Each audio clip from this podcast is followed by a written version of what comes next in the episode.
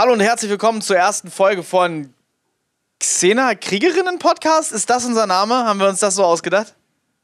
Ich glaub, glaube ja. Xena, Xena der Kriegerinnen Podcast. Xena der Kriegerinnen Podcast. Oder ich weiß nicht, wie der englische heißt, aber man könnte natürlich auch Xena Warrior Podcast machen. Ja, Warrior Princess heißt es doch, oder? Ja, also Xena Warrior Podcast. Ja, wenn es das nicht schon auf Englisch gibt. Ich würde ich würd bleiben bei Xena Kriegerinnen Podcast, weil wir sind ja ein deutschsprachiger Podcast, nicht dass, ähm, ja. nicht dass äh, ver verirrte Amerikaner das hören und dann denken, was ist da los? Drachen fauchen. Ja. Ja, dann mach noch mal die Begrüßung. Ja, äh, hallo und herzlich willkommen zu Xena Kriegerinnen Podcast, Folge der 1. Kriegerinnen Podcast, wenn ich bitten darf. Bitte? Xena der Kriegerinnen Podcast. Ach so, ist es okay, der sorry. Podcast. Hallo und herzlich willkommen zu Xena, der Kriegerinnen Podcast. Äh, der neue Podcast, in dem wir drei Menschen ähm, jede Folge der Serie Xena Warrior Princess gucken und besprechen. Denn äh, große Kunst gehört äh, akademisch diskutiert. Und wer wir sind, das äh, erfahrt ihr jetzt, weil jetzt kommt die obligatorische Vorstellungsrunde. Moritz, möchtest du anfangen? Ich dachte jetzt Ladies First, auch so ein bisschen passend zum Thema. Da bin ich ja jetzt dann raus. Okay, Nissan. Okay, ich fange an mit der Vorstellung. Äh, ich heiße Nissan Elkan, ich bin eine 29-jährige Schauspielerin und Filmemacherin aus Hamburg. Ähm, ich würde auch gleich gerne erzählen, wie wir überhaupt drauf kamen, diesen Podcast zu machen und damit dann auch zeitgleich für unseren anderen Podcast Werbung machen, weil da ist die Idee nämlich entstanden. Wollen wir das nach der Vorstellungsrunde machen? Ja. Okay. Ähm, Moritz, jetzt du. Sehr schön. Jetzt darf ich. Ja, ich bin Moritz Mutzmann. Ich bin ähm, nicht mehr 29 und Schauspieler aus Hamburg. Und ähm, ja, ich freue mich auch sehr dabei zu sein. Ähm, jetzt haben wir, Anisan, hast du jetzt schon gesagt, warum wir Xena, warum du über Xena sprechen willst? Nee, ne? Nee, noch nicht. Okay, dann, dann sparen wir uns das für gleich auf. Ähm, ja, ich freue mich auch sehr dabei zu sein. Äh, gut, ich bin der Lars Henriks. Äh, ich bin Autor und Regisseur aus Hamburg. Gut, und dann machen wir doch direkt weiter mit der kleinen Anekdote, äh, warum ähm, wir diesen Podcast machen, wie wir überhaupt auf die Idee gekommen sind, äh, uns mit Xena Warrior Princess auseinanderzusetzen. Und ich glaube, Nissan hat so den Nukleus äh, ausgemacht und dann äh, mal gucken, wie uns die Geschichte trägt. Oh ja, ja, jetzt ist es ein bisschen schwierig, das kurz und präzise und nicht wirr zu halten. Nein, das ist total leicht. Du kannst ja mal deine Version probieren und dann mache ich eine und dann gucken wir mal. Okay, folgendes. Wir haben einen anderen Podcast zu dritt plus ähm, eine vierte Person. Ähm, wir nennen es. eine, eine Person. Nee, äh, wir haben noch einen Podcast mit Moritz Hase, Producer bei Rocket Beans TV und der Podcast heißt Pitchcock. Genau, und bei Pitchcock geht es darum, Ideen zu pitchen. Es gibt drei Karten, Format, Genre und... Äh Ihr könnt euch das Intro von Pitchcock anhören, um diese Erklärung äh, ausführlich zu genießen. Und Ihr könnt euch alle bisherigen Folgen von Pitchcock anhören, um noch mehr von uns zu hören. Absolut. Und Thema ist, ist die dritte Karte. Und äh, bei einer der Folgen, ich glaube, das war Folge 2, Folge 3 oder so, keine Ahnung, äh, hat, ich weiß nicht mehr, die Karten. Familiendrama war, glaube ich, das Thema. Und. du bist zu detailliert. Ja, sorry. Jedenfalls bin ich bei, bei dem Pitchspiel plötzlich auf die Idee gekommen, äh, das Nachfahren von Xena und Herkules äh, irgendwie ein Spin-off über, über, die zu pitchen, weil ich Xena irgendwann mal mit sechs oder so geguckt hatte und ich, ich konnte mich gar nicht mehr an, an die Serie erinnern, aber scheinbar hat war das irgendwie ein großer Teil in meinem Leben, dass es einfach aus meinem Kopf da rauskam. Und Moritz kannte Xena auch und äh, scheinbar konnte er sich an bestimmte Storylines besser erinnern als ich und hat mich zwischendurch die ganze Zeit korrigiert. Und so haben wir irgendwie voll Bock bekommen, Xena mal wieder zu gucken. Klar, Lisa. Okay, ihr habt ja alle wahrscheinlich in den 90ern die Serie Herkules und die Serie Xena gesehen, oder? Und manchmal hatten die so Crossover-Episoden, wo die halt auch so miteinander was hatten und sowas. Aber die sind ja nie wirklich zusammengekommen. Es war halt immer mal so eine Affäre zwischen den beiden ähm, göttliche Kriegerin und, und Krieger, egal. Ähm, jedenfalls ist meine Idee so ähnlich wie das neue äh, Harry Potter Theaterstück, also die nächste Generation, die Kinder von, nee, der, der Sohn von Xena und, und die Tochter von Herkules. Ähm, und äh, die Eltern sind halt von jemand anders, weil sonst wären das Geschwister und das wäre wieder falsch.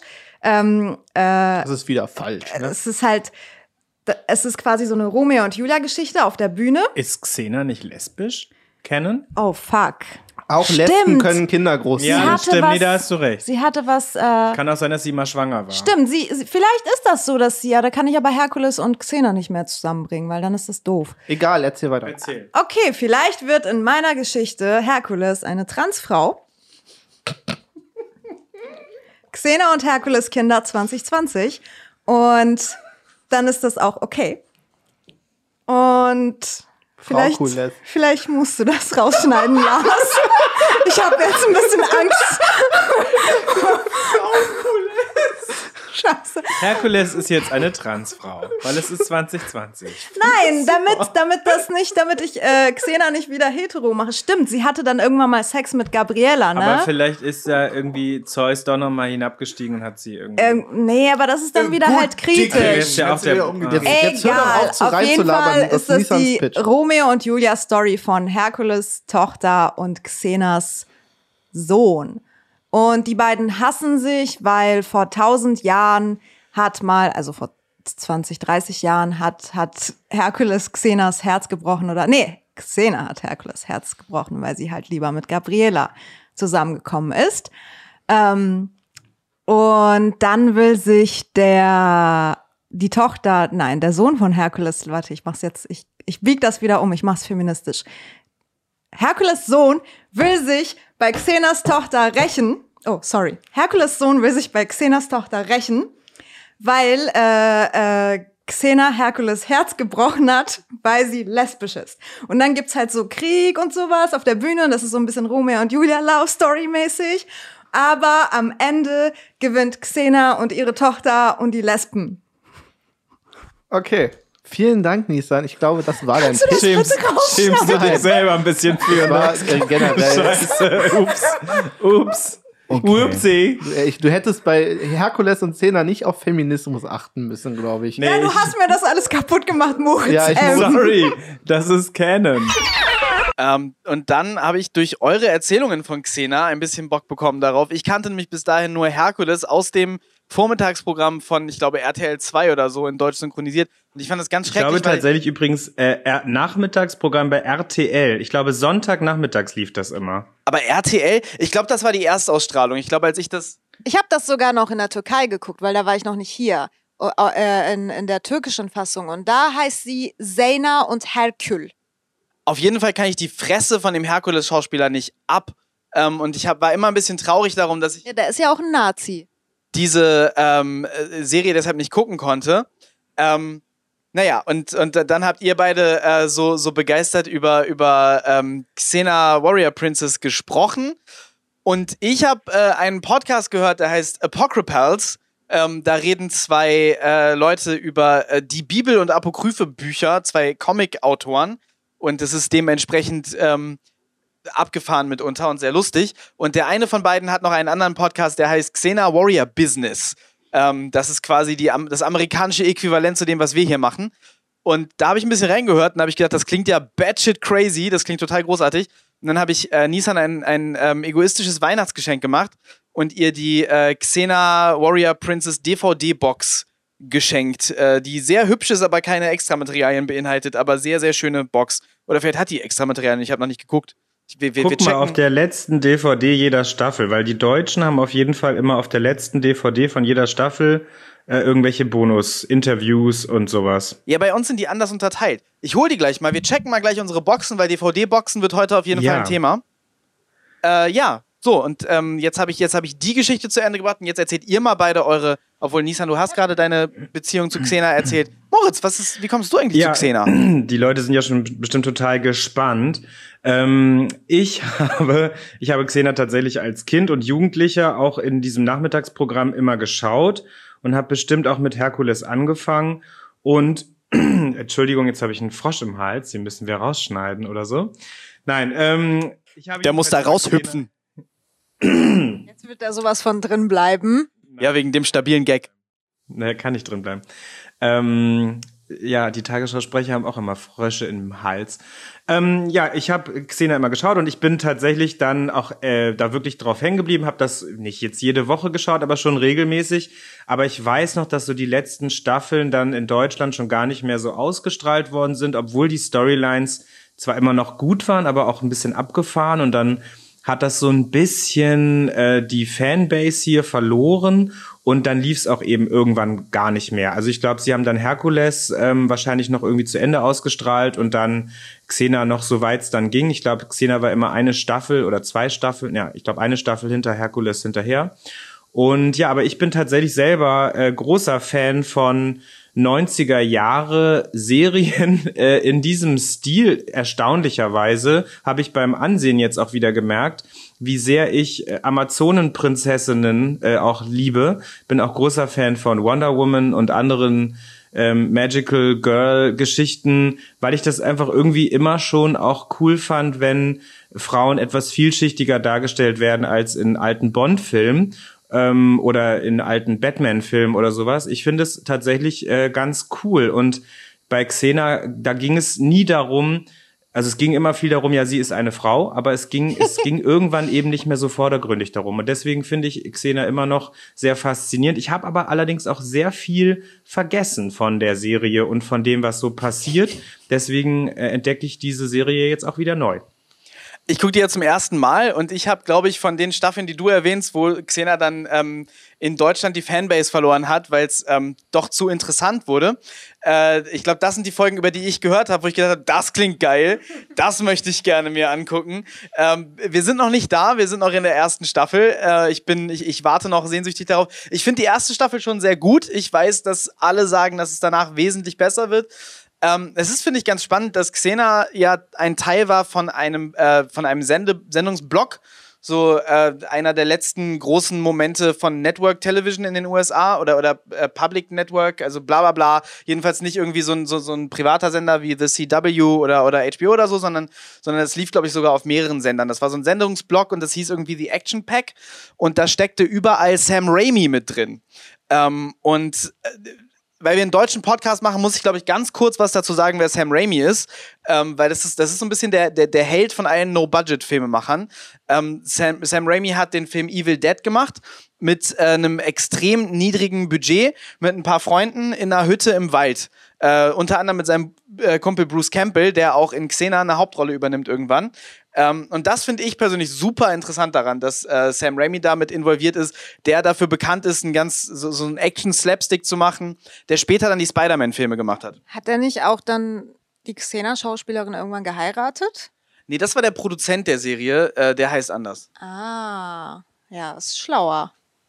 Ja, da wollen wir jetzt keine, keine Gerüchte in die Welt setzen.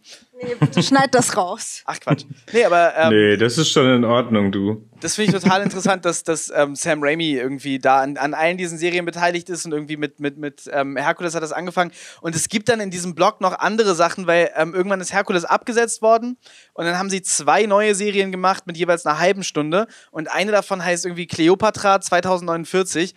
Das werde ich auf jeden Fall noch gucken, alleine vom Titel her. Ja, also ich habe ähm, jetzt natürlich auch schon länger die, ähm, ich will jetzt, vielleicht wollten wir darüber jetzt noch nicht sprechen, aber die DVD-Gesamtboxen von Herkules, Xena und der junge Herkules, starring Ryan Gosling. Oh mein Gott, das müssen wir sehen. Ja, also äh, das ist die Sendung ist wohl so richtig trashig, weil da haben sie dann noch noch mal wieder versucht, so die Kinder an Bord zu holen ähm, und haben dann quasi Herkules so in der Ausbildung zum Superhelden gezeigt auf Wie der Schule geil, und so. das kenne ich gar nicht. Ich habe noch nie was davon gehört. Und das ist auch Ja. eine Serie? Das ist auch eine Serie. Und die kam dann, glaube ich, nach Herkules. Ich weiß nicht, in welchem Jahr. Und die habe ich jetzt auch im Schrank stehen. Ich glaube auch schon seit letztem oder vorletztem Jahr. Und äh, ich freue mich, dass man jetzt mal so langsam anfangen kann, mal ein bisschen was davon zu gucken. Kannst du uns die mal ausleihen? ja, bestimmt. Ja, komm, wo wir bei den Boxen sind, machen wir doch direkt mal Boxenvergleich. Erzähl mal, erzähl mal von den Boxen, die du hast, Moritz. Ja, ich habe sie. Soll ich sie mal kurz holen? Ja, hol sie mal eben. Nissan holt auch unsere. Okay, Moritz fängt an, weil ich glaube, du hast die geileren Boxen. So, ich weiß jetzt auch nicht, wie visuell ansprechend das für Zuhörer ist. Ja, ich glaube, wir müssen vor allem vorlesen, was so drin ist und ähm, Audio deskribieren, wie die Boxen so aussehen. Das finde ich gut. Wollt ihr mal anfangen? Ihr habt ja ein bisschen weniger als ich. Na gut, also wir haben äh, die Xena Warrior Princess Box, äh, das die Ultimate Collection. Äh, das ist eine britische Ausgabe. Komm, für Moritz halt die doch mal hoch in die in die Kamera. Da können jetzt die die Zuhörenden äh, haben da nichts von, aber äh, ich Kannst du bitte auch Moritz Gesicht audio deskripieren? Moritz äh, hat den Mund rund, die Augen weit aufgerissen ähm, und ist nah an der Kamera. Äh, die Box ist braun, sieht also aus wie in Leder eingebunden. Äh, tatsächlich, da ist auch so eine, da ist auch so eine Beschichtung. Also man kann das auch anfassen. Das hat auch so einen haptischen Effekt. Ähm, dann ist da in Gold glänzend äh, die Schrift drauf: Xena Ultimate Collection. Äh, das sind 32 DVDs, äh, freigegeben ab 15 in Großbritannien scheinbar. Also Xena äh, nichts für Kinder. Ähm, da wäre ich jetzt anderer Meinung, aber whatever. Genau, und das war es eigentlich schon. Es ist relativ simpel, aber in ähm, seiner, seiner Simplizität, wenn das ein Wort ist, ähm, ganz stylisch. Moritz, wie sind deine? Aber leider haben wir echt gar keinen Bonus ähm, Extras Blas. Nee, kein Bonus, aber alle Folgen. Seid ihr euch da wirklich sicher? Also die Box äh, sieht wirklich richtig hochwertig aus und da sind doch super viele Discs. Sind die einzeln oder immer zwei Discs verpackt? Weil das ist total krass. Da muss doch irgendwie immer vielleicht am Ende jeder Staffel oder so ähm, Bonusmaterial drauf sein. Nee, also es sind, äh, genau, es sind 18 äh, Hüllen und in jeder Hülle sind zwei äh, DVDs drin. Und ähm, nee, auf jeder DVD sind vier Folgen. Und das war's. Krass, okay. Also meine Box ähm, ist tatsächlich eine deutsche Box von Schröder Media veröffentlicht. Die kann man auch über alle gängigen Portale bestellen. Und ähm, ja, es sind 37 DVDs und an Bonusmaterial ist über fünf Stunden unter anderem, was sie noch nicht über Xena wussten, 60 Minuten. Interviews, Biografien, Fotogalerie, äh, Special Effects, Crew, Specials und vieles mehr. Also da sind schon ordentlich Extras drauf. Ich zeige sie euch mal. Mit einem wunderbaren Counter, Counterfei oder einem Bild von Lucy Lawless. Ähm, dann gibt's, ist hier das Rückencover. Und die Boxen sind halt die sechs Staffeln in Einzel-DVD-Boxen, die alle gleich gestaltet sind, aber das ist ja eigentlich völlig egal, man will ja dann nur den Inhalt. Und dann ist eben noch so ein Booklet enthalten, wo, ja, da steht jetzt auch keine Episodenübersicht drüber, aber ein bisschen was zur Serie, ein bisschen was zu Xena und eurem besten Freund Herkules. und ähm, ja, ein bisschen was zu den Hauptdarstellerinnen. Und dann gibt's hier eine Seite, wo Besetzung steht und da stehen ungefähr acht Namen, wo man dann denkt, nee, waren schon ein paar mehr Leute, die da mitgemacht haben. Ähm, aber es ist ganz, ganz schön gemacht und die Discs, die kleben hier halt so dann übereinander äh, auf so Spines und sind immer vier Folgen auch auf jeder Disc. Also und tatsächlich dann immer auf der äh, bei der ersten Staffel Disc 7, äh, da sind richtig viele ähm, Extras drauf. Also wahrscheinlich haben sie bei eurer ultimativen Kollektion die Extra Disc einfach weggelassen. Also es, Voll schade. es steht auf jeden Fall nichts da von, von äh, Discs. Du hast 37 Discs? Ja, genau. Okay. Ja, wir haben 36. Dann müsst ihr doch eine extra Disc. Also guckt euch das nochmal an. Wir finden das, während wir podcasten. Vielleicht haben wir irgendwann- heraus. Genau, vielleicht kommt da irgendwann eine, eine krasse Überraschung. Ähm, Genau. Und die übrigens ganz kurz, die Herkules-Box ist äh, genauso und ich habe die irgendwann mal ganz günstig geschossen in irgendeinem super Angebot. Ähm, nicht jetzt beide zusammen, aber beide einzeln relativ günstig. Und weil ich wirklich ähm, Xena-Freund bin, äh, habe ich mir dann auch beide gekauft, weil, das werden wir ja gleich feststellen, die ersten drei Folgen ähm, von Xena sind ja eigentlich Folgen von Herkules. Und dann zeige ich euch nochmal kurz diese, der junge Herkules-Box. Ähm, naja, da sieht man es auch ein bisschen. Das ist Ryan Gosling übrigens in seiner Jugend. Ja, also ein jugendlicher Ryan Gosling zu sehen auf dieser silbern schillernden äh, Ja. DVD-Box. Genau. Ähm, ja, fantastisch. Ryan Gosling hat einfach das sympathischere äh, dumme Gesicht. Ja, ähm, kennt ihr, seid ihr vertraut mit der äh, Aldi-Turnschuhmarke Champ?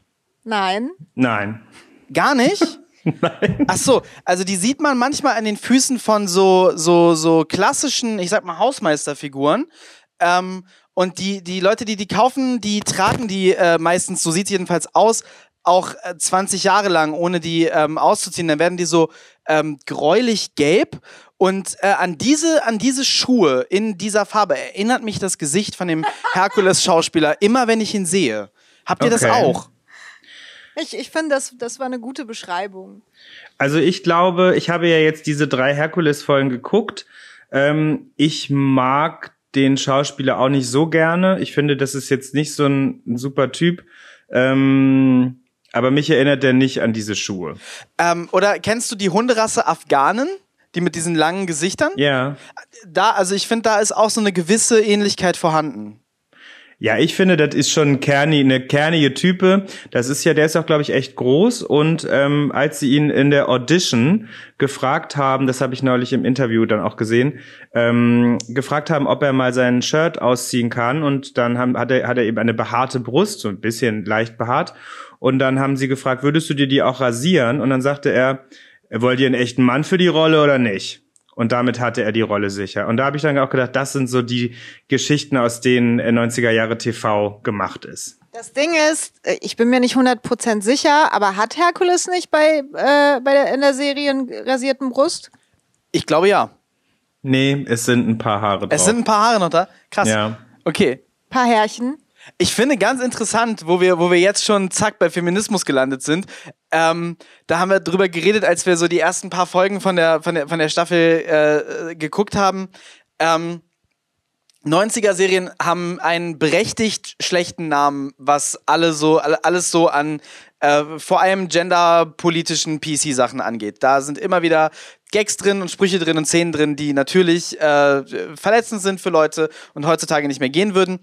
Ähm, und trotzdem finde ich das, äh, also Xena, aber Xena ist damit tatsächlich unter diesen 90er und 2000er Serien gar nicht so alleine.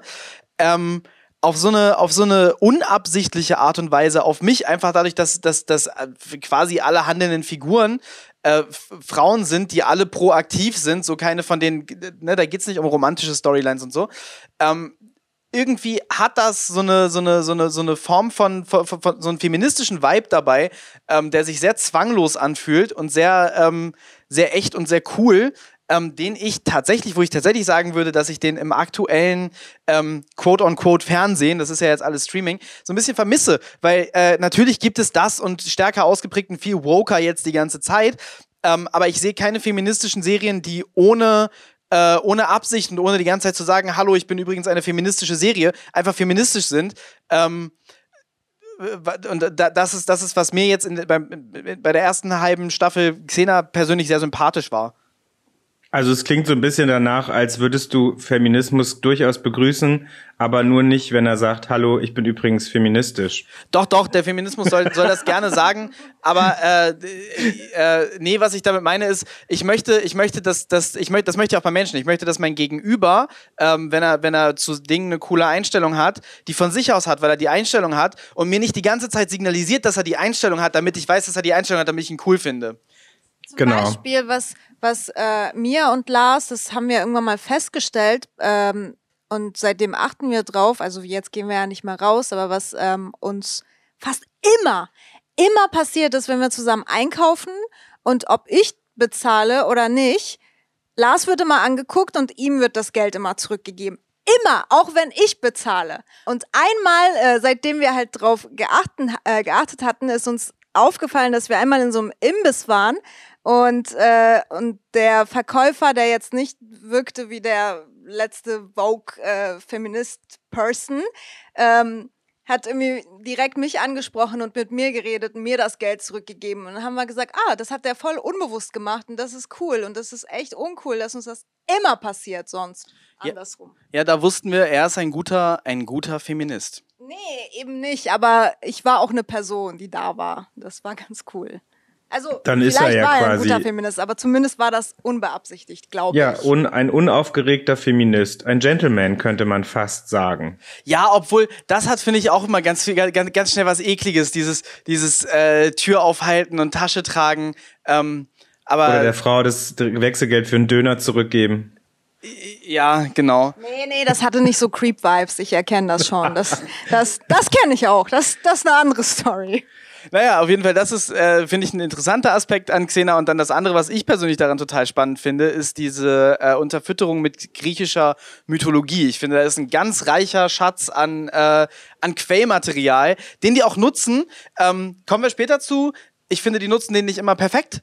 Ähm, und wir drei, wir kommen ja, wir kommen ja aus einem Pitch-Podcast. Ich glaube, dass, ähm, dass, dass dieser Podcast nicht ganz ohne Pitches bleiben wird. So beim Gucken äh, geht Nisa und mir das auf jeden Fall so, dass wir viel denken, das ist so cool, das Konzept ist so geil, das ist so toll, dass sie das gemacht haben. Ein bisschen besser wäre schöner. Ähm, ja.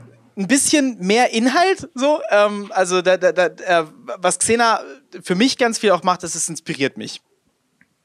Ja, ich glaube, wir müssen auch ähm, beide Augen manchmal zudrücken, äh, weil es ist eine Serie, die im Kontext ihrer Zeit natürlich besser funktioniert als über 20 Jahre später. Ich glaube, jetzt ist es wirklich 20 Jahre her, dass die Serie abgeschlossen ist oder ungefähr 20 Jahre.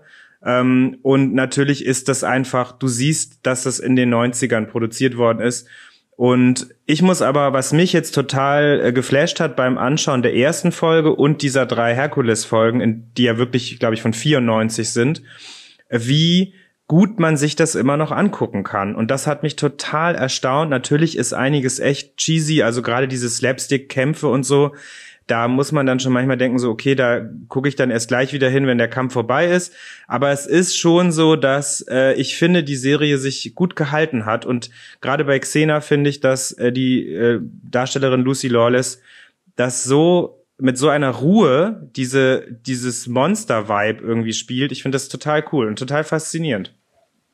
Okay, Lars und ich mussten gerade so giggeln, weil wir lieben diese Kampfszenen. und wir reden die ganze Zeit darüber, das sind die besten Kampfszenen, die ja. wir je gesehen haben. Und die sind echt geil. Action äh, bei Xena, weil ich hasse normalerweise Kampfszenen. Ich finde die immer so boring und ich liebe die Kampf und vor allem äh, lass uns jetzt gleich mal die Pilotfolge beschreiben, weil in der letzten, ich will jetzt nicht spoilern, aber diese Kampfszene, wo die alle auf die Köpfe von diesen Menschen treten und dabei dann rumkämpfen, das ist so geil. Sorry. Ja, ja da habe ich auch noch Meinung zu. Also da, ja genau, da, da, da haben wir, glaube ich, das erste kontroverse Thema der Sendung. Das ist doch super, das ist schön zu zuhören. Ich finde auch, ich habe heute gesagt, so in der ersten Staffel auf jeden Fall, ich finde die Kampfszenen so das Geilste an der Serie. Ähm, ich glaube, das sind Action-Szenen für Leute, die keine Action-Szenen mögen, weil ähm, ich finde auch Action-Szenen sonst immer richtig lame. Und bei Xena denke ich, boah, ihr seid ihr aber kreativ. Ja. aber ich das. finde, das steht und fällt mit den Leuten, die das darstellen. Und ich finde wirklich, dass Lucy Lawless das mit so viel Spaß und, äh, und Freude irgendwie rüberbringt, ist der Hammer. ja, genau. ist großartig. Den müssen wir irgendwie nochmal separat aufnehmen und dann irgendwie vor der Folge immer reinspielen oder Hab so. Habe ich gerade auch gedacht. ja, fantastisch. Und ich finde, ähm, also weiß ich nicht, vielleicht bilde ich mir das ein, aber als äh, Fan von den Sam Raimi Evil Dead Filmen, die ganz viel aus so Gewaltslapstick bestehen, bilde ich mir ein, da auch so den Raimi-Einfluss äh, sehen zu können. Oder wenn man sich jetzt zurückerinnert an seine Spider-Man-Filme, das sind die ersten drei Spider-Man-Filme, die es gab, wo, wo ja vor allem der erste und der zweite, glaube ich, Standards gesetzt haben dafür, wie ein Comicfilm aussehen muss. Und ähm, einerseits waren die so ernsthaft wie bis dahin Comicfilme selten oder nie ähm, und waren aber auch gleichzeitig so cartoonisch, wie äh, spätestens seit dem MCU Comicfilme gar nicht mehr sind. Und das ist was, was ich bei Xena die ganze Zeit denke. So, wow, hier mhm. ist so ein Cartoon-Vibe am Start. Ähm, aber auf eine, auf eine coole Art. Da hat ein Handy gedingt, wie bei den letzten Amateuren. So soll ich denn jetzt mal die Episode 0 mal versuchen, also die drei Folgen mal zusammenzufassen und ich würde auch ein paar Sachen dazu sagen, ähm, dass ihr und unsere Zuhörer sich nicht noch die Herkules DVD-Box kaufen müssen. Ja, sehr gerne. Ja, mach das mal. Also, ich habe ganz kurz, ich habe ich hab auf YouTube gesehen, es gab eine VHS-Box früher mal mit diesen drei äh, Folgen ja. auf Video, die, die Xena-Trilogie. Ist ähm, einfach großartig. Das ist alles, was ich davon sehen konnte. Den Trailer zu dieser, zu dieser Box, zu dieser kleinen Mini-Trilogie. Erzähl doch mal, was passiert denn da eigentlich? Das, sorry, das finde ich auch super lustig, dass die einfach so eine Box gemacht haben. Wer keinen Bock drauf hat, die Herkules-Serie zu gucken, wer kann es separat euch verkaufen? Ja, es ist tatsächlich, also ähm, ohne jetzt zu viel vorwegzunehmen, wobei das wissen ja auch schon alle, diese Xena-Figur sollte halt wirklich so ein One-Off-Character sein, beziehungsweise halt auch nochmal irgendwie, ich glaube, tatsächlich in drei Folgen auftreten und dann am Ende dieser dritten Folge sterben. Und weil die, diese Folgen und das so gut ankam, schon relativ frühzeitig hat man realisiert, okay, das ist eine coole Figur, lass da mal ein Spin-Off machen wurde eben diese dritte Folge umgeschrieben, dass sie nicht stirbt und dass ihre Serie losgehen kann. Also deswegen finde ich es auch ganz cool. Und ich hatte als Kind eine Xena-Action-Figur, so eine ganz kleine, ähm, wo man das Outfit entfernen konnte. Da hatte sie darunter ein Bikini an. Und das war ihr Kampf-Outfit aus den drei Herkules-Folgen. Also es war keine Xena-Action-Figur, sondern eine Herkules-Action-Figur. Also Xena, aber aus dieser Herkules-Figurenreihe. Und die habe ich wirklich, mit der habe ich irgendwie alles äh, gespielt und die hat gekämpft und die hatte ein Schwert und die hatte ein Schild und sowas. Und äh, die hatte aber immer diesen Kampfdress, den sie nur in den Herkules-Folgen trägt, an.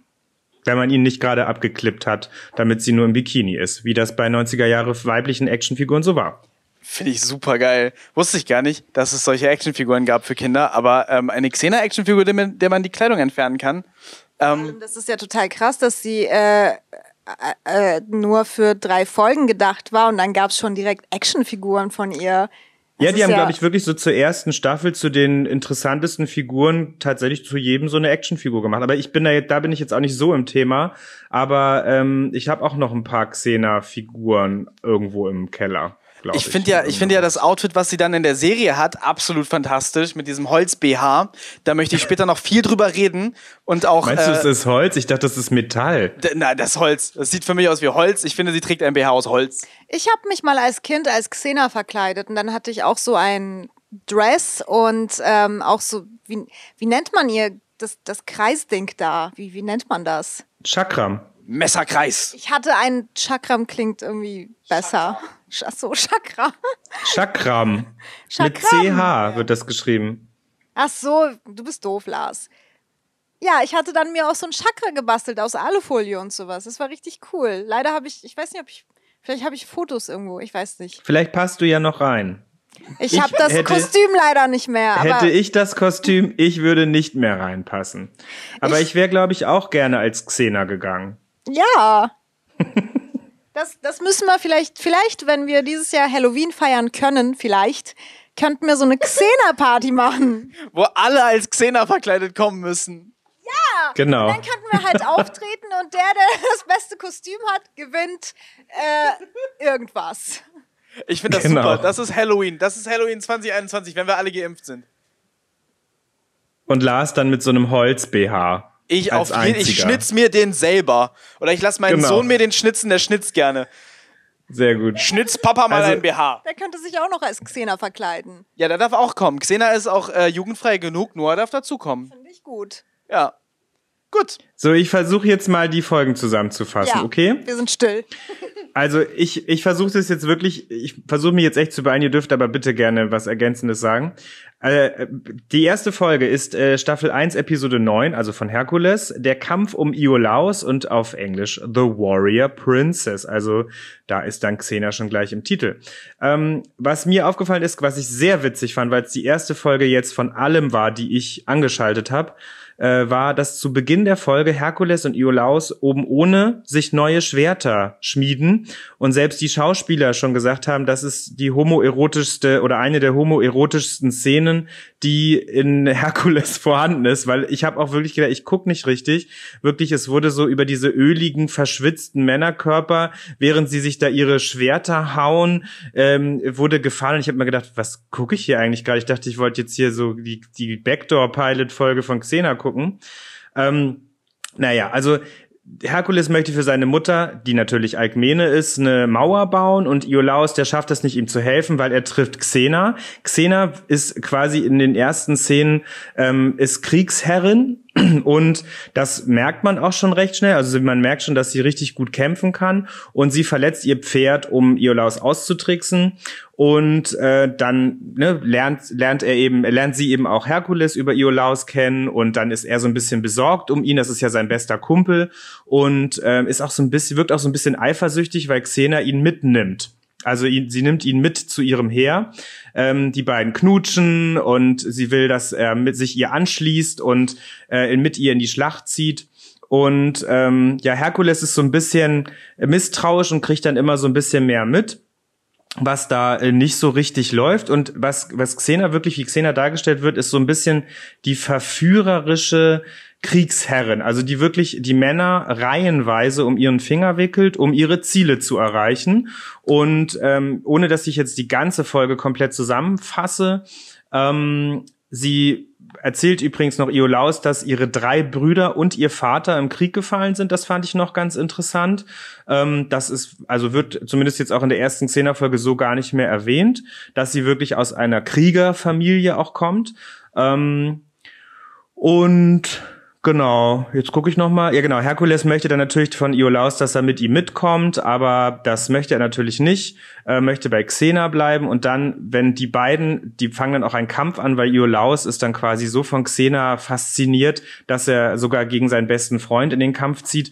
Und da sehen wir dann Xena auch das erste Mal in ihrer ersten Rüstung, also in diesem, was noch nicht dieser, wie Lars sagt, Holz-BH ist, sondern was noch so ein bisschen verschnörkelter ist, aber eben auch schon dunkel, also dunkelbraun oder was und dann eben darüber so ein bisschen golden.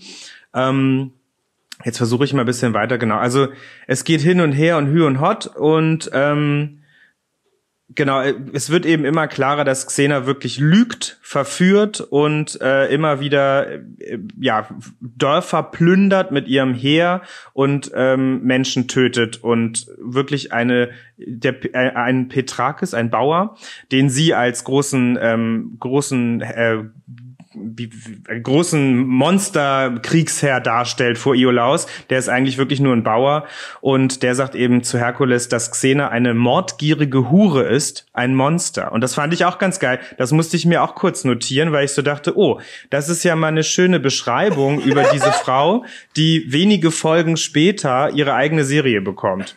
Also und äh, Herkules realisiert dann auch, dass er wirklich gegen Xena kämpfen muss, um Iolaus eben zu ähm, zu beschützen vor ihr, vor ihrem Einfluss. Ähm, genau, jetzt gucke ich noch mal gerade. Ja, ähm, Iolaus ist weiterhin irgendwie voll in sie verliebt. Er gesteht die, die Liebe und sagt eben, er möchte Herkules töten. Sie bringt ihn dazu, dass er Herkules töten möchte. Also auch heftig. Herkules will natürlich nicht mit ihm kämpfen, sondern möchte mit Xena kämpfen. Ähm, und er glaubt ihm nicht, dass, dass äh, Xena lügt. Und während sie kämpfen, erkennt eben Iolaus, dass er Herkules natürlich nicht töten möchte.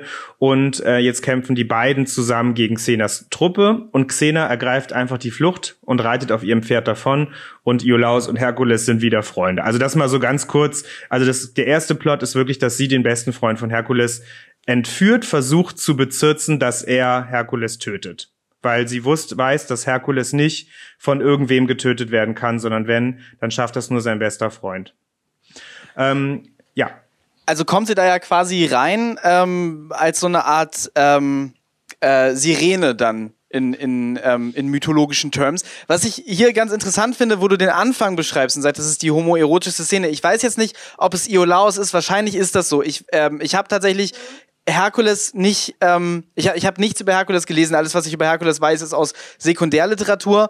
Ähm, und ich gebe jetzt wieder, was ich weiß, aus einer Zusammenfassung von ähm, Jason und die Argonauten, was ja quasi so eine Art Avengers der griechischen Mythologie ist, wo lauter, was so ein Mashup ist von verschiedenen Helden, die da zusammen auf, diesen, auf dieses Schiff gehen. Und soweit ich weiß, ist in diesen griechisch-mythologischen Texten ähm, auch gar nicht im Subtext, sondern Text, dass ähm, Herkules und Iolaus eine äh, ne, ne, ne, ähm, ne Beziehung haben, eine sexuelle Beziehung.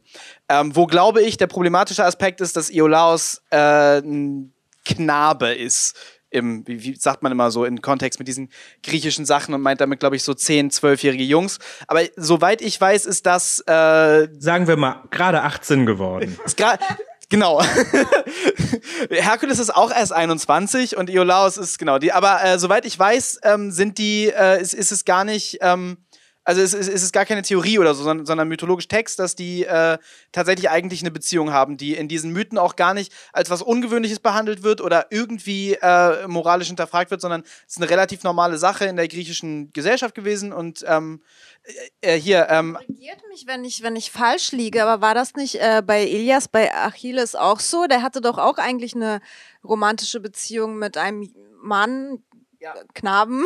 Und dann haben sie in der Hollywood-Verfilmung das zu seinem Neffen oder sowas gemacht. Ich glaube, bei Achilles ist es wirklich ein Mann. Bei, bei also äh, ich, ich, ich bin jetzt gerade äh, da, ich, ich, ich rede über Sachen, die ich gerade nicht gerade eben nachgelesen habe, aber ich bin mir relativ sicher. Bei, bei, bei Herkules war, wo ich gelesen habe, die Rede von einem Knaben. Bei Achilles ist es ein Typ, also ein Mann, der, der hat eine.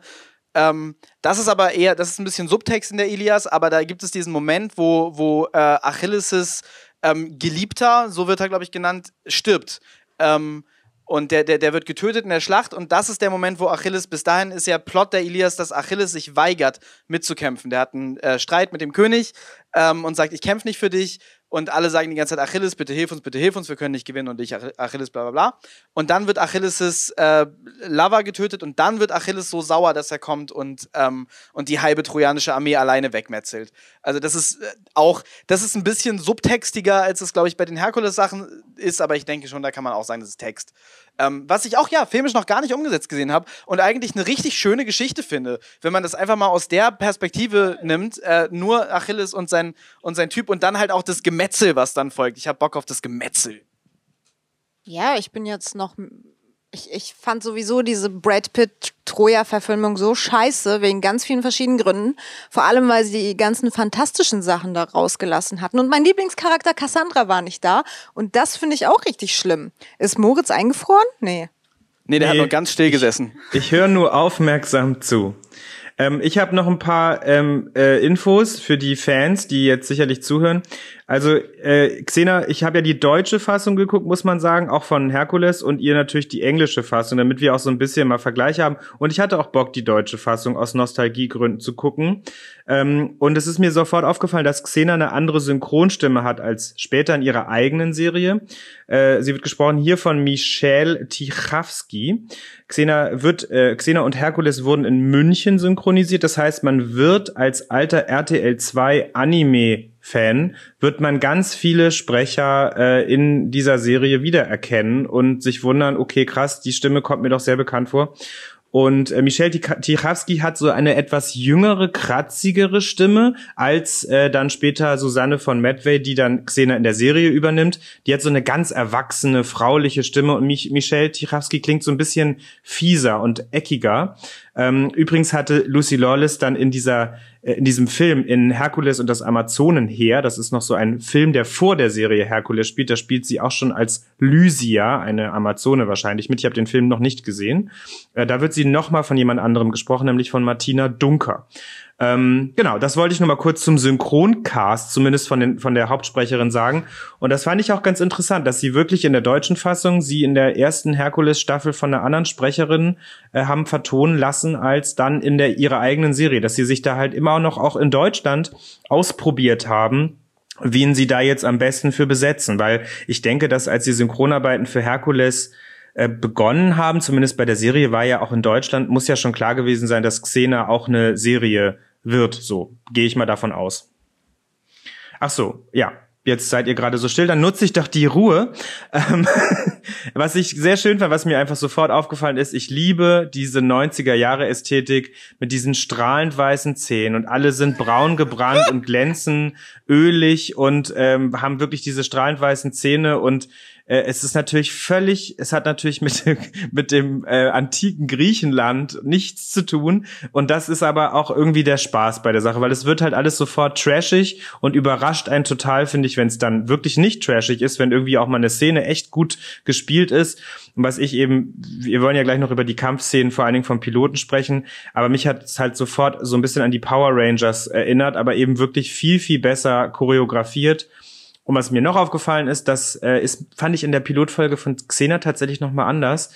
Ich fand so die Landschaftsaufnahmen und die Sets echt schön und echt liebevoll gemacht. Also so aufwendig und so ähm, ja wirklich liebevoll. Also auch so die, wenn sie da so durch die Gegend wandern oder reiten, ähm, das ist ja alles in Neuseeland gedreht und das sind wirklich, da sind total grüne Berge und das ist, es ist so eine richtig tolle Fantasy-Welt, in die man da eintauchen kann. Ja, ich finde auch der Look ist unglaublich. Also äh, das hat so ein Production Value.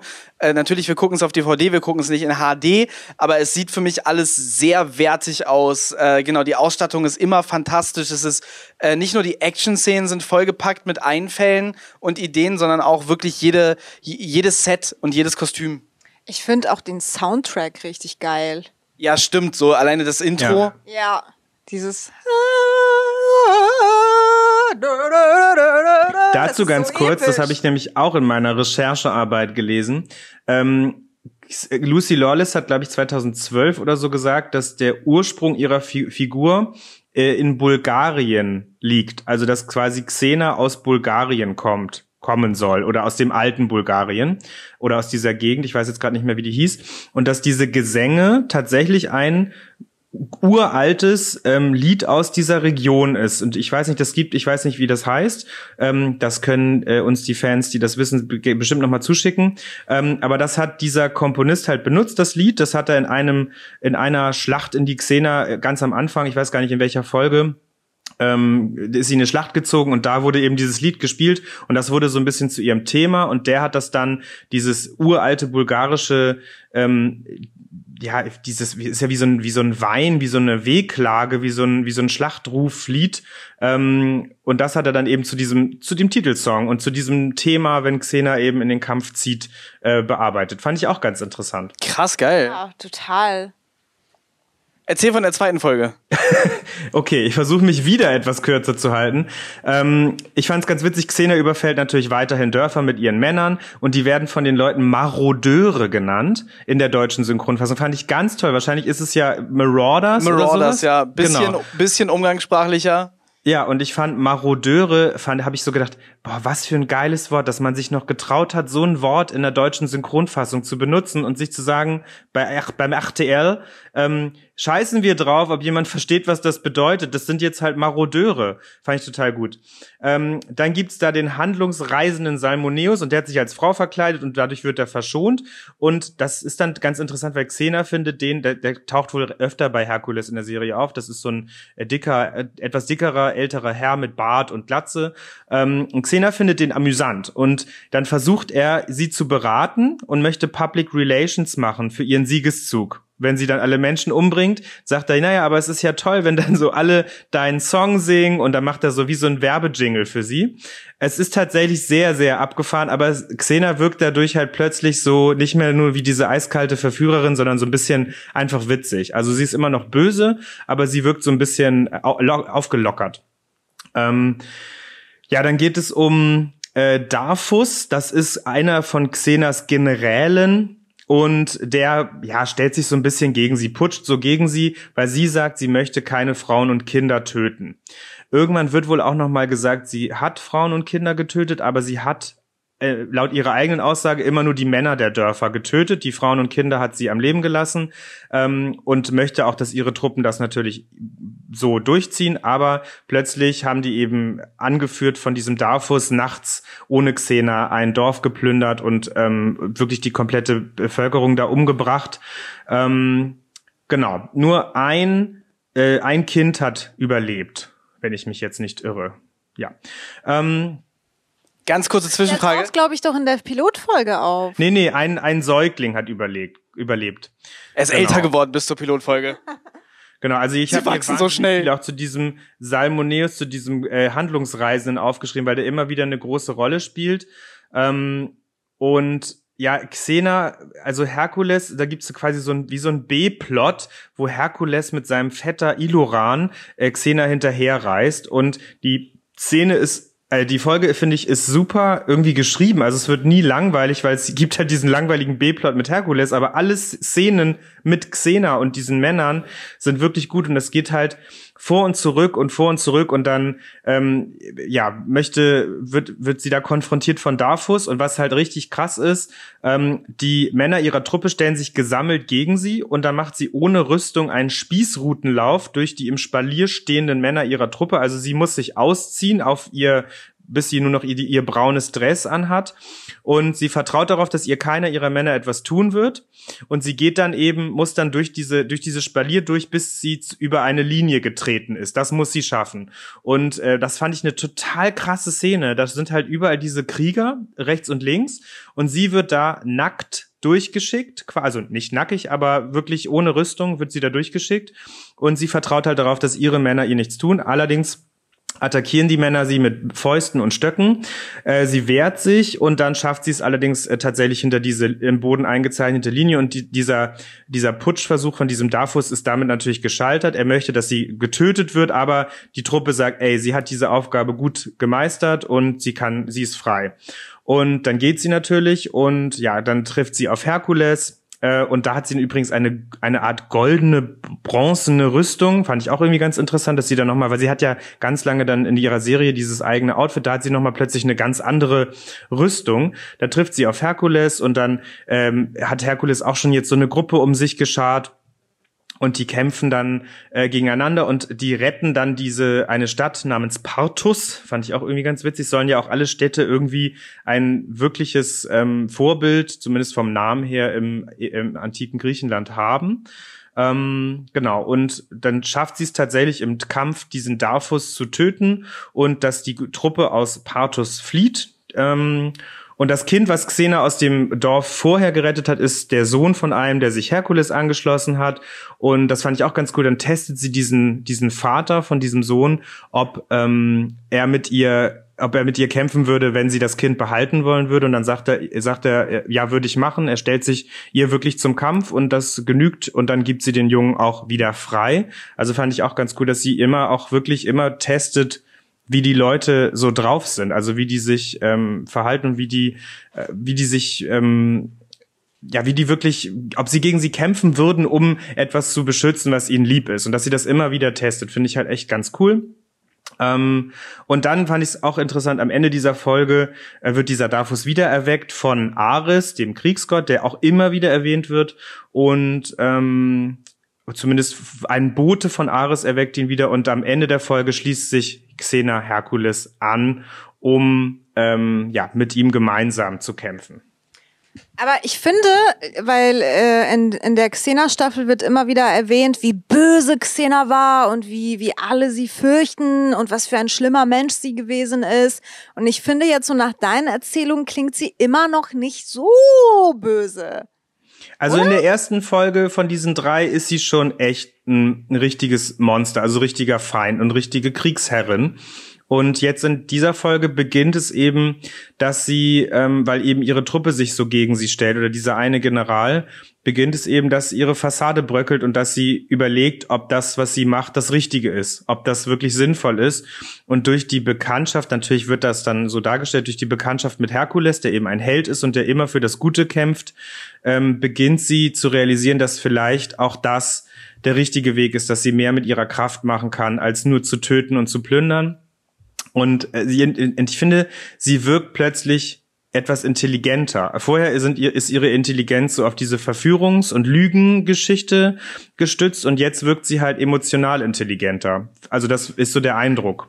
Wo jetzt das mit dem Kind gerade zur Sprache kam und wir da schon äh, unsere Theorie widerlegt haben, ähm, taucht irgendjemand aus diesen frühen Folgen in der Pilotfolge von Xena nochmal auf? Außer Xena niemand. Tatsächlich, ja. Nee. Ah ja, weil mir ist aufgefallen in der ersten Staffel, dass grundsätzlich jeder Bösewicht, den sie trifft, ist immer ein alter Bekannter. Es ist immer ja. Xena, you again. Mhm.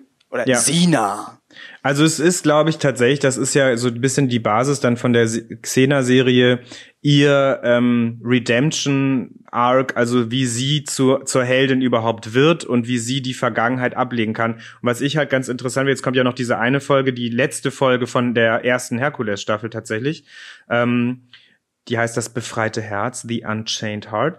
Und da ist es dann ja wirklich so, dass, dass es geht direkt weiter dann ab Xena Folge 1. Also das leitet wirklich die Serie so ähm, ein. Und das heißt, ihre, ihre Missetaten, also ihr Böses, was sie getan hat, ist so dicht gerade erst abgeschlossen, wenn dann ihre Serie losgeht, dass wirklich natürlich noch, das merkt man, finde ich, auch im Piloten, dass dann alle, wobei war der Pilot überhaupt ein Pilot oder war da schon klar, dass es eh eine Serie wird, ist auch so die Frage, ne? Irgendwie. Ich glaube schon, also fühlt sich an wie die erste Folge von einer Serie, oder? Ja, ich glaube auch, dass es da schon klar gewesen sein dürfte. Ich denke auch. Aber Sonst hätten die das ja gar nicht erst gedreht. So so interessant, dass ähm, wirklich auch alle, die sie in der ersten Folge getroffen hat, auch noch Angst vor ihr haben. Also dass halt klar ist, dass Xena ein Monster ist und eine mordlustige, Hure, mordlustige Hure, wie das der Bauer gesagt hat. Mordgierige Hure. Mordgierige, du? ja. Ja, sogar ihre ähm, Mutter hat irgendwie Angst vor ihr und ihr ganzes Dorf hasst sie und sowas. Ja, da muss ich sagen, tatsächlich, ich habe das ja geguckt, ohne diese Herkules-Folgen vorher geguckt zu haben oder ein wirkliches Konzept von ja. Xena zu haben. Same. Ähm, Außer das zweite. Und, und, und deshalb wirkte die erste Folge, also äh, bevor ich danach nochmal irgendwo gelesen habe, okay, sie war vorher richtig eine Böse. Ich dachte, sie war halt so ein Charakter aus Herkules. Sie hat halt so ein On-Off-Ding mit Herkules wahrscheinlich. Ähm, kam mir einiges im Piloten ein bisschen merkwürdig vor, was ich dann jetzt beim zweiten Mal gucken besser verstanden habe. Wo ich glaube auch, der, der Pilot ist gar nicht äh, irgendwie, also klar ist nicht Xenas Origin und sie machen auch gar nicht äh, den Versuch, da eine Origin-Story zu erzählen oder sie dem Publikum zu erzählen. Es ist die Origin-Story von Gabriella. Was bedeutet eine Origin-Story? Heldenreise oder wie? Nee, die, äh, äh, die, die Ursprungsgeschichte, wo der Held herkommt, was, was ihn zum Helden gemacht hat. Bei Spider-Man ist das, dass er von der radioaktiven Spinne gebissen worden ist und dann war er Wrestler und dann hat jemand äh, von den Wrestling-Leuten Geld geklaut und dann hat, war er sauer auf die Wrestling-Leute, weil die hatten ihm seine Gage nicht gegeben und hat den Dieb, der den Wrestling-Leuten das Geld geklaut hat, gehen lassen. Und dann ist der Typ, der den Wrestling-Leuten das Geld geklaut hat, gegangen und hat seinen Onkel erschossen und damit hat Spider-Man gelernt, aus großer Kraft kommt auch große Verantwortung. Das hat sein Onkel nämlich gesagt. Gehabt. Ich finde eigentlich Gabriellas Story in der, in der ersten Folge auch so äh, wieder total feministisch und, und irgendwie ist das halt wie so ein Märchen, dass, dass sie so klein und schwach und äh, süß und quirky ist. Nur ist nicht äh, derjenige, der sie rettet, ein, ein Prinz auf dem Pferd, sondern Xena, die Kriegersprinzessin. und ähm, es ist auch nicht so, dass sie quasi danach fragt, gerettet zu werden, sondern sie möchte das lernen, sie möchte das mitmachen. Sie ist halt wie so ein, wie so ein Kind, die dann sagt, bring mir das bei. Und äh, Gabriella soll irgendwie verheiratet werden oder sowas in der ersten Folge. Und da hat sie halt auch, bevor überhaupt Xena auftaucht, überhaupt keinen Bock drauf. Und das finde ich alles halt echt cool und auch ziemlich progressiv so für die Zeit. Wir sprudeln über und können es nicht erwarten, über die Pilotfolge zu reden. Moritz, ja. führ uns rein in die Pilotfolge, erzähl ich uns die dritte von drei Hercules Backdoor genau. Pilots und dann gehen wir direkt über ähm, äh, zum Piloten. Also auch diese Folge ist halt super verschachtelt. Man kann nur sagen, ne, Herkules und Xena reisen zusammen mit diesem Handlungsreisenden, der immer wieder für Comic Relief äh, zuständig ist. Und ähm, dann ist immer noch dieser Darfus, dieser alte General, der ist natürlich jetzt eigener Kriegsherr und möchte sich an Xena rächen. Der ist ja jetzt wieder auferstanden von den Toten und äh, möchte das immer, immer schicken die jemanden los, der den anderen dann wissen lassen soll, dass jetzt Xena nach Rache sehnt und dass jetzt Darfus nach Rache sehnt und so weiter. Das finde ich auch irgendwie ganz interessant. Also man kann sich ja keine SMS schreiben oder mal eben anrufen. Man muss immer einen Boten senden und der ist dann auch immer General und der kommt dann verwundet zurück und muss die Botschaft überbringen. Finde ich auch ganz witzig. Ähm, und es ist aber tatsächlich dann so, so entsteht halt mal eben so eine Dreiviertelstunde, eine komplette Folge von ähm, einem Aufbau und so und immer wieder zwischendurch diese Kampfszenen. Und genau am Ende oder in der Mitte der Folge oder ja, nach einer Viertelstunde kommt, ähm, nachdem Herkules und Xena sich schon so ein bisschen ja, so ein bisschen angebändelt haben. Also Herkules und Xena haben in dieser Folge, ich glaube, es bleibt auch die einzige Folge, haben die richtig eine Liaison. Ähm, aber in der, nach einer Viertelstunde kommt eben Iolaus wieder dazu. Der hat irgendwie, Herkules und Iolaus waren nicht, nicht äh, zusammen in der Folge davor. Ähm, und der kommt dann wieder dazu und dann ist natürlich erstmal wieder Eifersucht und Vertrauensmissbrauch und warum, ja, Xena hat doch, ähm, hat doch, äh, verarscht dich doch auch nur, mich hat sie auch schon verarscht und ich kann ihr das nicht verzeihen und Xena ist aber total reumütig und hilft, aber ist auch nie, äh, also sie ist schon sehr weich, finde ich, in der Folge, aber sie ist jetzt auch nicht ähm, völlig out of character oder so. Also sie ist schon sehr weich und sie ist halt die ganze Zeit im Zweifel, weil sie weiß, dass ihre Vergangenheit äh, immer wieder zurückkommt, um sie einzuholen. Ähm, ja, und äh, Ares hat diesem Kriegsherr noch so ein äh, furchtbares CGI-Monster geschickt, was wirklich aussieht wie von 1983 animiert. Und ich glaube, da waren die wahrscheinlich ganz stolz, damals diesen CGI-Hund, der irgendwie aussieht wie so ein äh, Ratte- und Eidechsen-Mix irgendwie da hinzuschicken. Also das ist schon echt gruselig, weil das, das ist nicht gut gealtert. Also das kann man sich wirklich kaum angucken. Und ähm, ja, der Hund heißt irgendwie, wie heißt der, Gre Gregos? Und der, ähm, ja, der am Ende frisst dieser Hund dann diesen Kriegsherren, weil Xena und Herkules sie natürlich austricksen und so weiter und so fort. Und was ich eben noch sagen wollte zum Ende, also wie es dann wirklich in die Serie übergeht, Xena möchte sich nicht von Herkules verabschieden, sie möchte dann einfach davonreiten, aber natürlich ähm, verabschieden sie sich noch und sie sagt eben, sie will nicht weinen, das hat sie seit ihrer Kindheit nicht getan.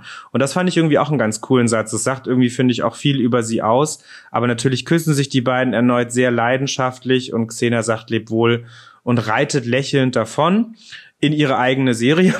Und äh, das fand ich tatsächlich Geil. ganz cool. Und dann, bevor wir nämlich jetzt gleich uns richtig äh, um die, um die, um den Piloten kloppen, ähm, äh, wollte ich noch ein paar Beobachtungen sagen. In dieser Folge trägt Xena ihr Haar äh, so ein bisschen locker hochgesteckt am oberen Kopf und das sieht total merkwürdig aus, weil es so ein bisschen wild aussieht. Und das ist, wirkt auch voll so, als hätte man das auch noch mal ausprobieren wollen, bevor man sie jetzt in ihre eigene Serie schickt. Ähm, und sie trägt das letzte Mal ihr erstes Kriegerinnenkostüm, also das von der Actionfigur. Und das wurde eben für ihre Serie leicht abgeändert. Und das, was ich interessant fand, sie kämpft ganz kurz einmal mit einer Peitsche, um Iolaus zu retten. Und ähm, ja, ich finde, die Kämpfe wirkten auf mich in dem Moment, so weil es dann die dritte Folge aus der ersten Staffel Herkules war, jetzt auch nicht, die habe ich auch nicht an einem Tag geguckt, aber die wirkten so ein bisschen wiederholend, obwohl sie eigentlich echt aufwendig gestaltet sind. Ähm, und ich finde, die Kämpfe sind immer ganz kurz. Also es sind, ist dann immer so eine Minute oder eine Minute dreißig so richtig Action und dann wirbeln alle durch die Luft und so und dann ist auch wieder vorbei. Und das finde ich halt total geil. Also du bist es eigentlich wirklich nie du, auch wenn sie wiederholend wirken kurz manchmal, du bist es nie über. Und bei übrigens bei Xena finde ich die, zumindest in der ersten Folge, die Kampfszenen auch schon viel, viel besser als hier. Ähm, was ich auch witzig finde, immer wieder erwähnt Xena, dass sie nicht kochen will. Also, dass sie immer wieder sagt, ja, ich koche aber nicht. Und, und die Männer gehen natürlich davon aus, dass sie als Frau ähm, besser kochen kann als Herkules und so. Und sie sagt immer wieder, ja, ich koche aber nicht. Ich mache alles andere. Ich gehe spähen, ich gehe Ausschau halten, ich gehe ähm, fischen, ich gehe Holz holen, aber ich koche nicht. Das fand ich irgendwie auch ganz so ein kleiner Running Gag. Ähm, genau. Ja, und das äh, ist mir noch so aufgefallen. Und jetzt können wir endlich mit der Pilotfolge starten. Ja, fantastisch. Äh, das ist, finde ich, für mich auch ganz gut, so die, ähm, den, den, den Background mal ein bisschen detaillierter zu kennen. Ähm, ich hätte gedacht, dass sie böser war, dann mit dem Wissen, dass sie wohl böse ist, weil äh, Genau, der Pilot, äh, ich, ich, ich glaube, ähm, wir, wir- wir hangeln uns jetzt mal so durch den Piloten durch. Ich werde jetzt mal ein bisschen was erzählen, was mir jetzt, wir haben ihn gerade eben geguckt, ähm, was mir jetzt einfällt an Szenen, an, ähm, um, an, äh, an, an Handlungen und dann äh, gehen wir da am besten einfach alle äh, rein. Moritz und Nissan haben eine Möglichkeit gefunden, während ich rede, herumzualbern. Ich äh, mach das mal, wie, äh, ich erzähle mal, was hier gerade passiert. Nissan, wir, wir machen das über äh, Skype, weil wir nehmen das hier auf. Ähm, ich nehm, ich gehe davon aus, dass dieser Podcast noch in 30 Jahren gehört werden wird als so ein Podcast-Klassiker. Ähm, aber wir nehmen das auf zu Zeiten äh, der ersten ähm, Corona-Pandemie in Deutschland. Ähm, wir befinden uns im zweiten, nee, im dritten Lockdown, zweiten Lockdown. Wir befinden uns in einem Lockdown. Wir befinden uns, glaube ich, im zehnten Monat Lockdown. So Wir ungefähr. befinden uns im zehnten Monat Lockdown und wir, ähm, wir, wir, wir machen das daher natürlich ähm, über Skype. Und äh, Nissan hat auf ihrem Handy die beschriebene wilde Frisur von Xena äh, gesucht und gefunden und Moritz gezeigt, woraufhin Moritz die mit seinen Händen auf seinem eigenen Kopf nachgemacht hat. Ich finde es ziemlich cool übrigens. Ja, ist, also was ich auch noch sagen wollte, auch zu diese Frisur und so und auch dann auch so ein bisschen auch die deutsche Synchro durch diese Sprecher, die dann alle so ein bisschen rauchig sprechen und die Männer alle so tief, das wirkt halt auch alles so ein bisschen pornomäßig. Also, also, weil es ist, was auch mir aufgefallen ist, das habe ich mir gar nicht notiert, aber das äh, wird hoffentlich in der Serie Xena dann nicht mehr so sein, wenn über Xena gesprochen wird, wird natürlich entweder gesagt, sie ist eine mordgierige Hure oder ein Monster oder ein Kriegsherr, was weiß ich. Ähm, aber es wird auch ganz oft gesagt, ja, die mit den großen und dann wird so eben diese Brustbewegung angetäuscht und sowas. Also es wird halt auch super oberflächlich über sie gesprochen. Was ich ganz schön finde, ist, dass oft gesagt wird, ähm, dass sie so, dass sie so wunderschöne Augen hat, weil diese Frau hat ja wirklich strahlend blaue Augen. Das sage ich auch immer. Und dann dieses dunkle Haar, das ist schon echt krass. Und die hat ja auch so ein krass markantes Gesicht. Und ich finde schon, dass man darüber sprechen kann. Die sieht ja wirklich, also die sieht nicht aus wie eine griechische Göttin, aber die sieht wirklich aus, das ist ja wirklich eine Erscheinung ähm, auch damals gewesen. Auch ähm, wenn man wirklich sich die, die ganzen anderen äh, Leute, die da so mitgespielt haben, auch in den Herkules-Folgen anschaut, das ist wirklich eine, ähm, eine Mordsbraut gewesen. Und ich finde es halt so cool, dass sie darüber einerseits ähm, so, so, so gut sprechen, aber andererseits sprechen sie darüber halt auch echt schwierig und äh, reduzieren sie natürlich auf ganz äh, merkwürdige Sachen. Ich habe am Anfang äh, total gedacht, die war doch safe Wrestlerin. Ich finde, die sieht aus wie eine Wrestlerin. Sie, ähm, aber ich hatte auch da gerade hier, wie heißt die Serie über die Wrestler? Äh, mit, mit, mit, mit, mit Glow oder, oder Glow, so. Ne? Genau, genau. Gerade Glow Ja. geguckt und dachte, da passt sie doch perfekt rein. Ähm, Glow übrigens, auch eine sehr, sehr geile Serie. Ähm, ja, gut, äh, also wir, wir, wir, wir starten mal. Äh, der Pilot fängt damit an, dass Xena durch eine traurige, graue, abgebrannte Landschaft reitet. Es ist eines der Dörfer, die sie verbrannt hat. Und ein trauriges, äh, von Staub verschmiertes Kind kommt aus einer Hausruine und sagt, ich habe so Hunger und meine Eltern sind tot, weil Xena hat die getötet. Und dann wirft sie ihm so beiläufig so E- Essen hin und reitet weg. Das ist, das ist die erste Szene. Ähm, habt ihr dazu bis hierhin Kommentare? Wollen, willst du jetzt doch das so, so detailliert durchgehen? Nein, nein, ich bin davon gleich müde. Nee, äh, dann. Ich frage mich gerade, mir ist das gar nicht äh, aufgefallen, dass sie ihm Essen äh, gegeben hat. Ich dachte, sie macht einfach hm und rennt weg, äh, reitet weg. Nein, nein, nein, nein. Sie, das Kind fragt nach Essen, fragt, ob, ob äh, can you spare some food? Und dann sagt sie, no one has anything to spare these days. Ah, stimmt, stimmt. Ja, ja, stimmt. genau. dann sagt das und dann Kind, lässt sie es "Sina, wirklich, ich glaube, sie lässt es einfach nur so fallen und er sammelt es dann auf und freut sich halt voll. Aber gut, sein, äh, schön, dass er immer noch in seinem abgebrannten Dorf ist. Was sie, äh, die Frage ist ja auch wirklich, hat sie das, ähm, ist das wirklich eines ihrer Dörfer, was sie kaputt gemacht hat? Oder ist es einfach nur, äh, dass jetzt inzwischen alle sagen, ja, das war Xena, die Kriegsherrin? Das habe ich mich so ein bisschen gefragt. Also der Junge sagt konkret, Sina killed them all. Das finde ich aber generell schade, aber ich glaube, das ändert sich so ein bisschen nach der ersten Staffel oder nach den ersten Staffeln. Das ist ja auch so eine 90er-Sache, dass, ähm, dass solche Charaktere, die wichtig scheinen und die sie schon ewig kennen oder irgendwie äh, mit ihr zu tun haben könnten und irgendwie wichtig für die Story sein könnten, sind immer nur relevant für die Episode und dann werden die abgeschlossen. Und das ist Ja. halt so ein bisschen schade, aber das ist auch typisch 90er-Serien. Das stimmt. Ähm, ich mache jetzt einen ganz, ganz kurzen, knappen Overview über die, über die Folge und dann reden wir einfach mal durcheinander, was uns alles einfällt, weil ich glaube, wir, wir, wir sind sowieso schon so Stream of Consciousness dabei und wir haben äh, alle Notizen äh, zu noch Themen, wo wir äh, zu kommen wollen. Also äh, äh, schaffe ich jetzt mal eben die, die Handlungszusammenfassung aus, aus dem Weg. Ähm, Xena kommt in ein Dorf, in diesem Dorf wohnt Gabriella. Äh, ich möchte gleich ganz viel über, Ich glaube über Gabrielle übrigens, reden. sie heißt, sie heißt Gabrielle. Ja, ja, Gabrielle, sorry, sorry, sorry. So. Äh, über, über, über, Gabrielle will ich äh, gleich, gleich ganz viel reden, über die Schauspielerin und was die da so macht. Ähm, aber sie kommt, sie kommt, das ist das Ding. Ich, ich fasse die Handlung zusammen und dann fällt mir ein, oh mein Gott, dazu habe ich einen guten Gag. Äh, aber okay, ich bleibe jetzt bei der Handlung. ähm, also sie, sie kommt in dieses Dorf, da wohnt äh, Gabrielle und Gabrielle und andere Frauen werden bedroht von einem äh, Bösewicht mit ein paar Männern dabei, der, glaube ich, einen wunderschönen Irokesen hat, aber das ist irgendwie ein Irokesenhelm. Es ist der Wahnsinn. Aus Plastik. Aus Plastik, es ist richtig schön. Nein, das ist bestimmt Leder. Ich glaube, das ist Holz. auf, Es jeden, ist nicht alles Holz, was nicht glänzt. auf jeden Fall bedroht er äh, also diese armen Frauen. Und dann kommt äh, Xena dazu, trägt aus äh, nicht weiter erwähnten Gründen nichts außer so ein Unterkleid. Ähm, er macht sich so ein bisschen über sie lustig. Moritz hat dazu was? Ja, sie, sie, nicht weiter erwähnten Gründen. Sie trägt das Unterkleid, weil sie ihre Rüstung und ihre Waffen gerade vergraben hatte. Oder nicht? Ah, okay. Ah, das haben wir verpasst. Gut, dass wir es alle drei gucken, weil scheinbar ähm, rede ich beim Gucken viel.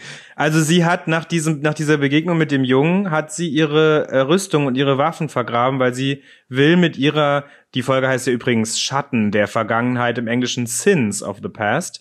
Ähm, sie möchte eben mit ihren Sünden der Vergangenheit abschließen und nicht immer als Xena die äh, mordlustige, mordgierige Hure gesehen werden, auch nicht von Kindern. Und deswegen möchte sie ihr Chakram, ihr Schwert und ihre Rüstung und alles vergraben. Also und deswegen aus, steht sie da im Unterkleid. aus ja. perfekt legitimierten Gründen hat Xena relativ wenig an ähm, und wird dann, wird dann angegraben von dem, von dem Mann mit dem fantastischen Iro. Äh, und dann kämpft sie gegen ihn und alle seine Leute und die müssen wegrennen, weil die sind jetzt verprügelt worden von der bösen Frau. Äh, Gabrielle ist komplett begeistert. Die ist hin und weg von äh, Xena und möchte sofort ihre an, bald anstehende Hochzeit absagen, weil sie jetzt Xena gesehen hat. Ähm, Aber ich glaube, das wollte sie sowieso. Das liegt nicht nur an Xena. ja, das stimmt, aber sie nimmt das jetzt zum Anlass, ihre Hochzeit abzusagen, ihr Leben aufzugeben und sie möchte gerne ihr weiteres Leben mit Xena verbringen. Ähm, Xena sagt dazu äh, nein und geht und sagt, äh, folgt mir nicht. Und Gabrielle denkt sich, nein heißt ja und folgt ihr trotzdem. Äh, Xena, Ja, aber da gibt es auch so ein paar Blicke, die deuten eben schon diese ja Seelenverwandtschaft oder die deuten halt auch an, dass Xena sie irgendwie nicht bei sich haben will, aber dass dass sie für Xena auch nicht nur irgendein Bauernmädel ist. Also es ist tatsächlich, finde ich, auch von Lucy Lawless ganz äh, süß gespielt, dass es so, ja, ja, nervt mich mal nicht, aber dass es halt auch so, ähm, dass halt Gabrielle auch wirklich irgendwie auch einen Grund dazu hat, dieser, dieser Erscheinung nachzureisen. Finde ich irgendwie ganz cool. Ja, smoothe, smoothe Xena. Ähm, sie, geht dann, sie geht dann raus aus dem Dorf und äh, begegnet einem Zyklopen, der vor ihr Angst hat äh, und reitet weg. Und dann kommt Gabrielle ihr hinterher und wird natürlich von dem Zy Zyklopen festgesetzt. Und dann sehen wir direkt Gabriels Hauptfeature. Sie kann sich aus jeder äh, Situation herausreden. Ähm, macht es auch relativ leicht. Der Zyklop ist nicht besonders schlau und sie ähm, haut dann äh, vor ihm ab. Irgendwie sie sagt, sie holt, äh, sie, sie, sie sagt, sie erledigt irgendwas für ihn. Ähm, irgendwas im Kontext mit Xena. Ich habe die Szene jetzt gerade nicht mehr auswendig gelernt. Ähm, ich glaube, sie wollte irgendwie, sie wollte Xena töten und ihm ihre Aug Augäpfel bringen, weil aus Rache und so. Fantastisch. Und ich glaube, ich weiß gar nicht, ob sie ihn da noch irgendwie erledigt hat. Das habe ich dann auch. Wobei ich das auch tatsächlich, ja, ich fand das ganz gut gemacht, die Szene. Ich habe Ja. mir dazu nichts notiert, aber ich fand es erstaunlich gut äh, umgesetzt. Spezialeffektmäßig auch, ne? So. Ja. Ich finde auch, ähm, ich glaube, das ist auch nicht, nicht so ein CGI-Effekt gewesen, sondern eher was gebasteltes. Und ich finde, sowas altert immer super. Ja. Ähm, So ein Kameratrick irgendwie, ne, dass Ja, der so genau. wirklich riesig aussieht Genau, das und dass die so interagieren. sehr cool aus. Und ähm, genau, es gibt, aber da, dazu kommen wir später. In irgendwie Folge 10 oder so gibt es so einen CGI-Effekt, wo du von dem Hund geredet hast, haben Lars und ich uns irgendwie wieder angegiggelt und mussten dann diesem Vogel denken. Vielleicht, Okay. aber komm, wir reden später dazu in den nächsten Ja, da bin Folgen. ich ja noch gar nicht. Also es gibt Spezialeffekte bei Xena, die tatsächlich, wo ich finde, die sind fantastisch. Und dieser gehört dazu. Ja. Ähm, Ge genau, Gabriel folgt Xena, ich halte es jetzt relativ kurz. Der Gangster von vorhin hat einen Gangsterchef und das ist offensichtlich ein, ein Typ, der schon immer auf Xe- Xena steht. Wir sind nicht ganz sicher, ob er ein Ex-Lover ist, aber er, er will was von ihr. Sie kennen sich, sie haben eine lange Vorgeschichte. Ähm, er kommt nie wieder vor und er kam vorher nie wieder vor, aber so ist das bei Xena in der ersten Staffel auf jeden Fall.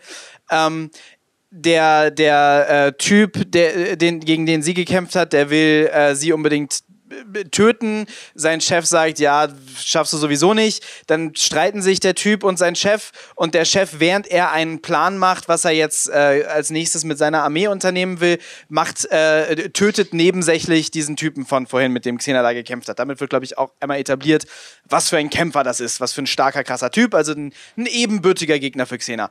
Ähm, Xena kommt in ihr altes Heimatdorf, da hassen sie alle, inklusive ihrer Mutter und sagen nur verpiss dich. Das fand ich zum Beispiel auch krass mit ihrer Mutter. Beim ersten Mal gucken habe ich das nicht verstanden. Beim zweiten Mal gucken dachte ich, oh, weil sie so böse war. Jetzt hast du mir erzählt, wie böse sie war und ich denke, ihre Mutter ist auch einfach ein bisschen scheiße. Sorry. Ja, aber Xena, das muss man auch, stimmt natürlich, aber ihre Mutter, auch, auch wenn ich die Schauspielerin etwas hölzern fand, aber auch da sind immer wieder auch liebevolle und verzweifelte Blicke irgendwie zu sehen, dass sie eigentlich ihre Tochter natürlich doch noch liebt, aber dass ihre Tochter eben wirklich vor langer Zeit einen falschen Weg eingeschlagen hat, weil die hat ja alle Söhne des Dorfes mitgenommen, damit sie sich ihrer Truppe anschließen. Dadurch ist dann natürlich auch akuter Mangel an jungen Männern. Und das ist natürlich auch ein bisschen gruselig, weil die sind alle gestorben. Und dann kommt sie zurück ins Dorf und sagt so, ich bin hier wieder, Mutti, ich hätte gern wieder irgendwie was zu essen und was zu trinken. Und ich wollte mal Hallo sagen und dass du mir doch bitte vergibst. Mein Herz hat sich jetzt geändert dank Herkules. Und dann sagen natürlich die Dorfbewohner und ihre Mutter, als du letztes Mal hier warst, hast du hier alle mitgenommen und die sind dann gestorben. Danke, nein, verpiss dich. Also ich kann es schon verstehen. Ja, aber tatsächlich sagt sie nicht nur das, sondern sie warnt vor der Armee von diesem äh, Typen, den wir gesehen haben, von ihm, von dem Draco. Ex-Lover, die auf Ja. dem Weg äh, ist zu diesem Dorf und sie möchte gerne die verbliebenen alten Menschen und Frauen dann wahrscheinlich ähm, äh, mobilisieren, gegen die zu kämpfen und die sagen ja alle, nee, wir kämpfen nie wieder mit dir, Xena, geh weg. Äh, und ähm, dann kommt diese Armee und sie kriegt äh, den Typen dazu überredet, wie heißt er? Draco. Draco. Draco, Draco, Draco, ja. Malfoy. Natürlich, das ist ein sehr guter Name für einen Bösen. Ähm, also sie kriegt den Draco dazu überredet, ähm, äh, dass sie das One-on-One lösen. Ähm, und sie, sie machen, sie, sie denken sich eine völlig alberne, akrobatische Art des Kampfes aus, die Nissan jetzt beschreibt. Diese Kampfszene. Achso, ich soll die beschreiben. Oh, es ist schwierig. äh, also die stellen sich, also sie, sie dürfen quasi nicht den Boden berühren. Und wenn sie den Boden berühren, äh, dann verlieren sie, also einer von den beiden, und äh, dann darf der eine den anderen töten oder so. Und dann äh, kämpfen sie erst die ganze Zeit auf so einem Seil zu zweit. Na, da sind so, da sind so, so, so Bambusrohre Ja, auf zwei genau. Stöckern. Warum die da sind, keine Ahnung, aber die sind da und die sind nicht befestigt. Und sie balancieren da drauf. Sind die nicht auch irgendwann auf dem Seil oder so? Nee, die, diese Bambusstöcke, die äh, fallen immer auseinander. Genau, die rollen alle weg. Und dann wird's immer dünner. Und irgendwann, Aber ich glaube, die Bambusstücke sind am Anfang, ist das wirklich so ein, wie so ein Bambustresen oder sowas. Ja. Und dann, die, die hauen die halt kaputt, damit der andere da runterfällt. Aber so richtig ein Tresen ist es auch nicht. Das ist einfach, das ist einfach so ein, so ein Gestell, was Ja, so das über genau. den Köpfen von den Leuten ist. Also es ist schon, es steht da, damit da eine epische Kampfszene stattfinden kann. Aber das ich halt ganz cool. Ich fand halt diesen Stabkampf auch wirklich mit Abstand den besten Kampf der Folge. Ähm, bis dann auf die Schultern und Köpfe gesprungen wurde. Aber das will nämlich, weil es war so, so gut gemacht und so, äh, auch so aggressiv, mit was für einer Aggression, die diese Stöcker da in diesen Bambus, wie ich sage, Tresen, aber in diese Vorrichtung da geballert haben, dass diese Bambusrohre da zu allen Seiten weggesprengt wurden und eben auch so die, Schnitt, die Schnitte der Kameras. Ich, fand das wirklich richtig gut choreografiert, muss man echt mal sagen. Ich fand das auch mega beeindruckend. Und ähm, ja, genau, irgendwann gewinnt tatsächlich Xena über Draco. Warte, warte, du hast das Wichtigste und Beste übersprungen. Das, was ich gerade erzählt. gespoilert Ja, egal, habe. aber darüber müssen wir noch mal ganz kurz reden. Das war so funny. Wo das hin eskaliert. Alle diese Bambusdinger äh, verschwinden, sie fallen beide runter, sie dürfen aber den Boden nicht äh, berühren, weil the floor is lava. Also treten sie auf die Köpfe von den Leuten, die da drunter stehen und kämpfen auf den Leuten weiter. Es ist fantastisch. Eigentlich ist das halt so, wie wenn so kleine Kinder draußen so im Sommer spielen, kämpfen spielen. Ja, oder wenn, wenn so ein kleines Kind eine Geschichte erzählt und sagt, und dann, und dann, und dann, und dann wird immer noch ein bisschen eskaliert und ein bisschen gesteigert. Und was also sehr schön war, so diese Komparsen, die dann immer so ein bisschen schmerzverzerrt versucht haben, diesen Fuß auf dem Kopf zu balancieren. Und man hat immer nur so gedacht, du würdest einfach, wenn mir je, so eine Kriegerprinzessin mit einem ihrer Stiefel auf meinem Kopf steht, würde ich aber sowas von nach hinten überkippen und nicht mehr aufstehen können. Aber die standen halt alle so ein bisschen und balanciert. Das fand ich, das war natürlich super, super goofy, aber natürlich mega unterhaltsam, muss man echt mal sagen. Ja, und ich glaube, ähm, also ich glaube, anstelle der Leute, die da unten stehen, wäre ich gegangen. äh, aber gut. nee, aber äh, sie gewinnt, sie gewinnt, ähm, das Dorf ist gerettet. Sie tötet trotzdem Draco nicht.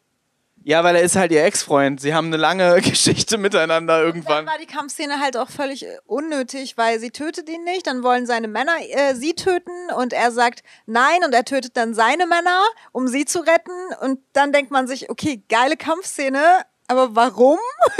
Naja, äh, sie will ja nicht mehr töten und sie im Endeffekt denkt sie sich vielleicht auch so ein bisschen, naja, weil ich bin jetzt eine gute, vielleicht schafft Draco das auch ein guter zu werden oder so. Ja, ich glaube auch, dass das ihr Subtext ist. Ähm, und mal gucken, ob Draco wieder, wieder, wieder, wieder auftaucht.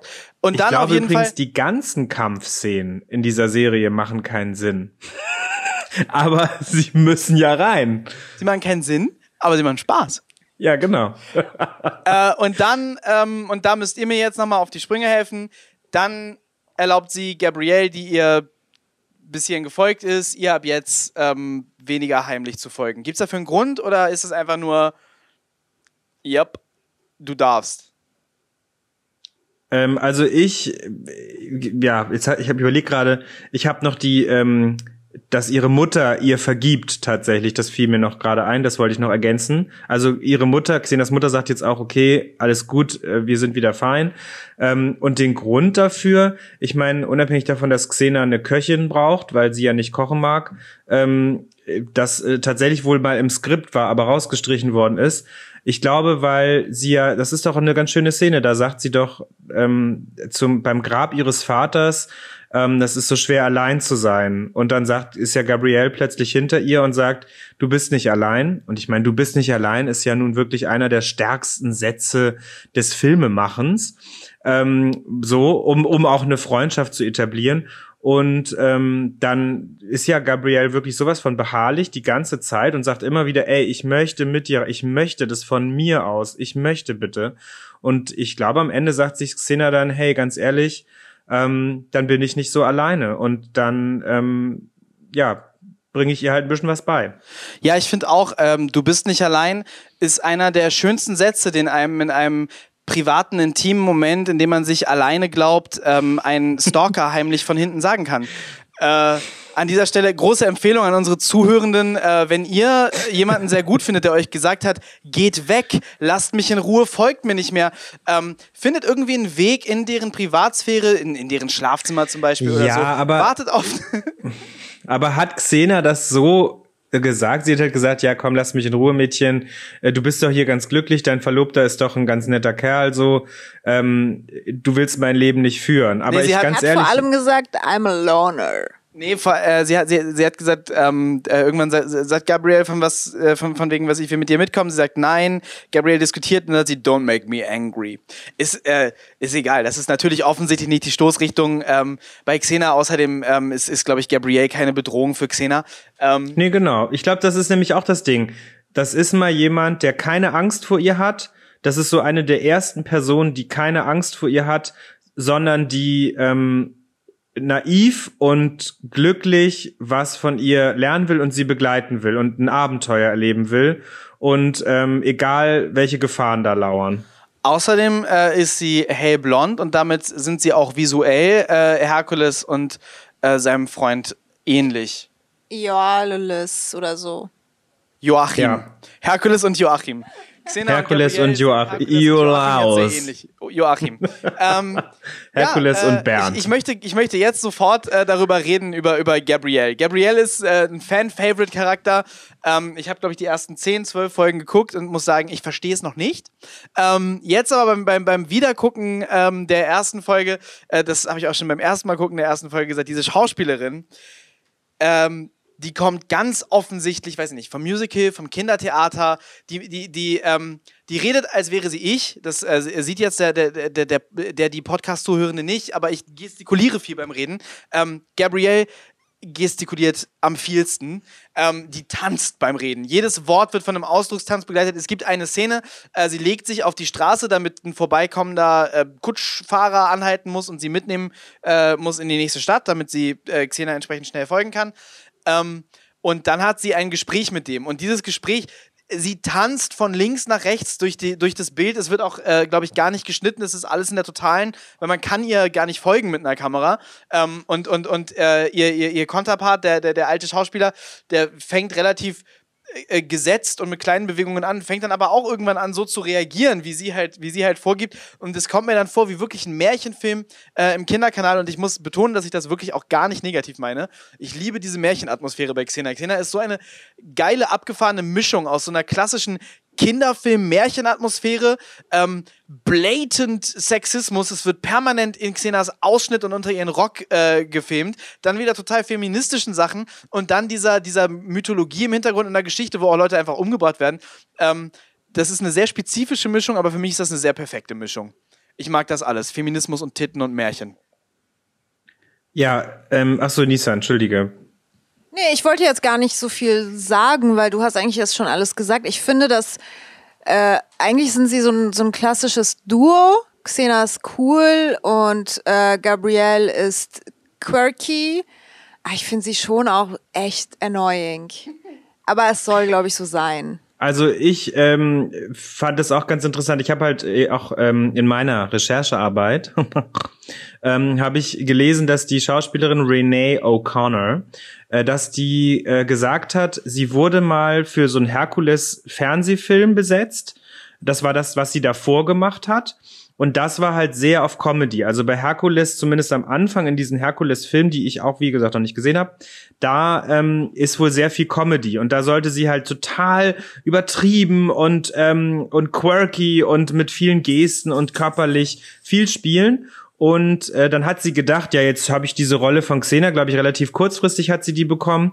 Ähm, und da hat sie dann gedacht, ja, okay, dann muss ich mich da ja nur genauso verhalten und genauso spielen. Und dann hat sie quasi während der Dreharbeiten gemerkt, oh, die Lucy Lawless ist ja, äh, die ist die ganze Zeit so ruhig und besonnen und ernsthaft und ich bin hier die ganze Zeit voll albern am Comedy spielen. Und dann hat sie selber gemerkt, scheiße, dass ähm, es ist eine ganz interessante Dynamik gerade am Anfang, weil sie ja wirklich aus einem ganz aus einer ganz anderen Welt kommt als Xena.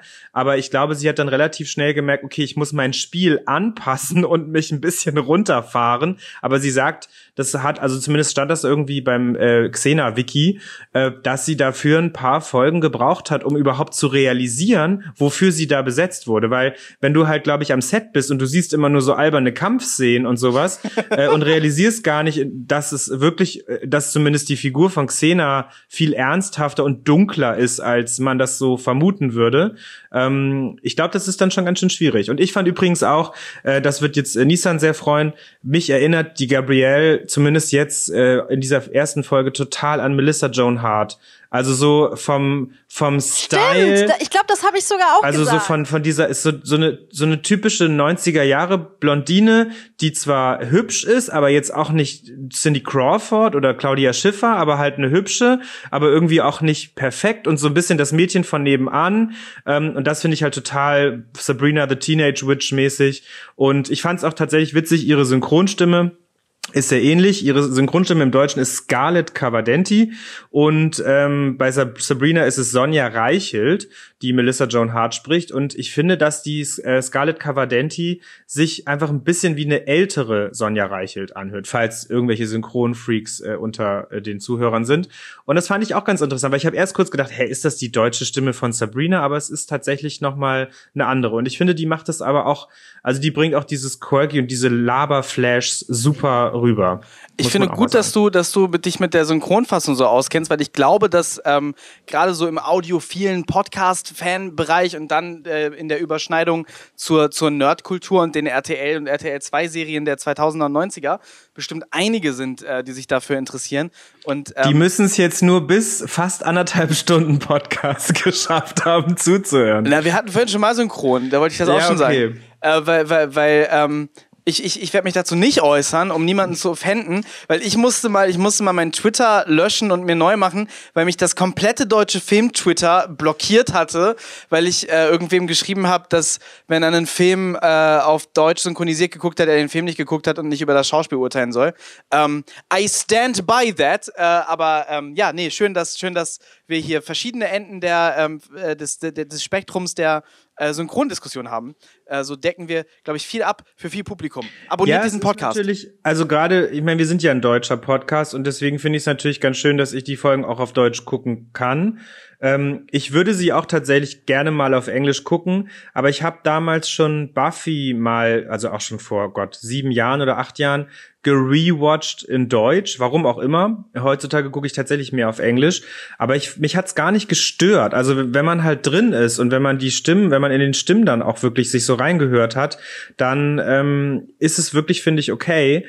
Äh, und bei Xena ist es wirklich, ich finde, diese Stimme von Xena, diese ähm, ich weiß, ich weiß gar nicht, wie die Originalschauspielerin klingt, weil ich auch jetzt nicht mal mehr in die englische Fassung reingehört habe, weil dieses, diese wirklich Seriensynchronstimme von Xena, also nicht die aus den Herkules-Folgen, äh, die ist unfassbar gut. Und die klingt, die macht, macht Xena nochmal total erwachsen und so. Und das finde ich schon ganz äh, schön. Und das heißt, man kann es sich auch auf Deutsch angucken. Aber natürlich, das Spiel ist anders sicherlich als in der Originalfassung.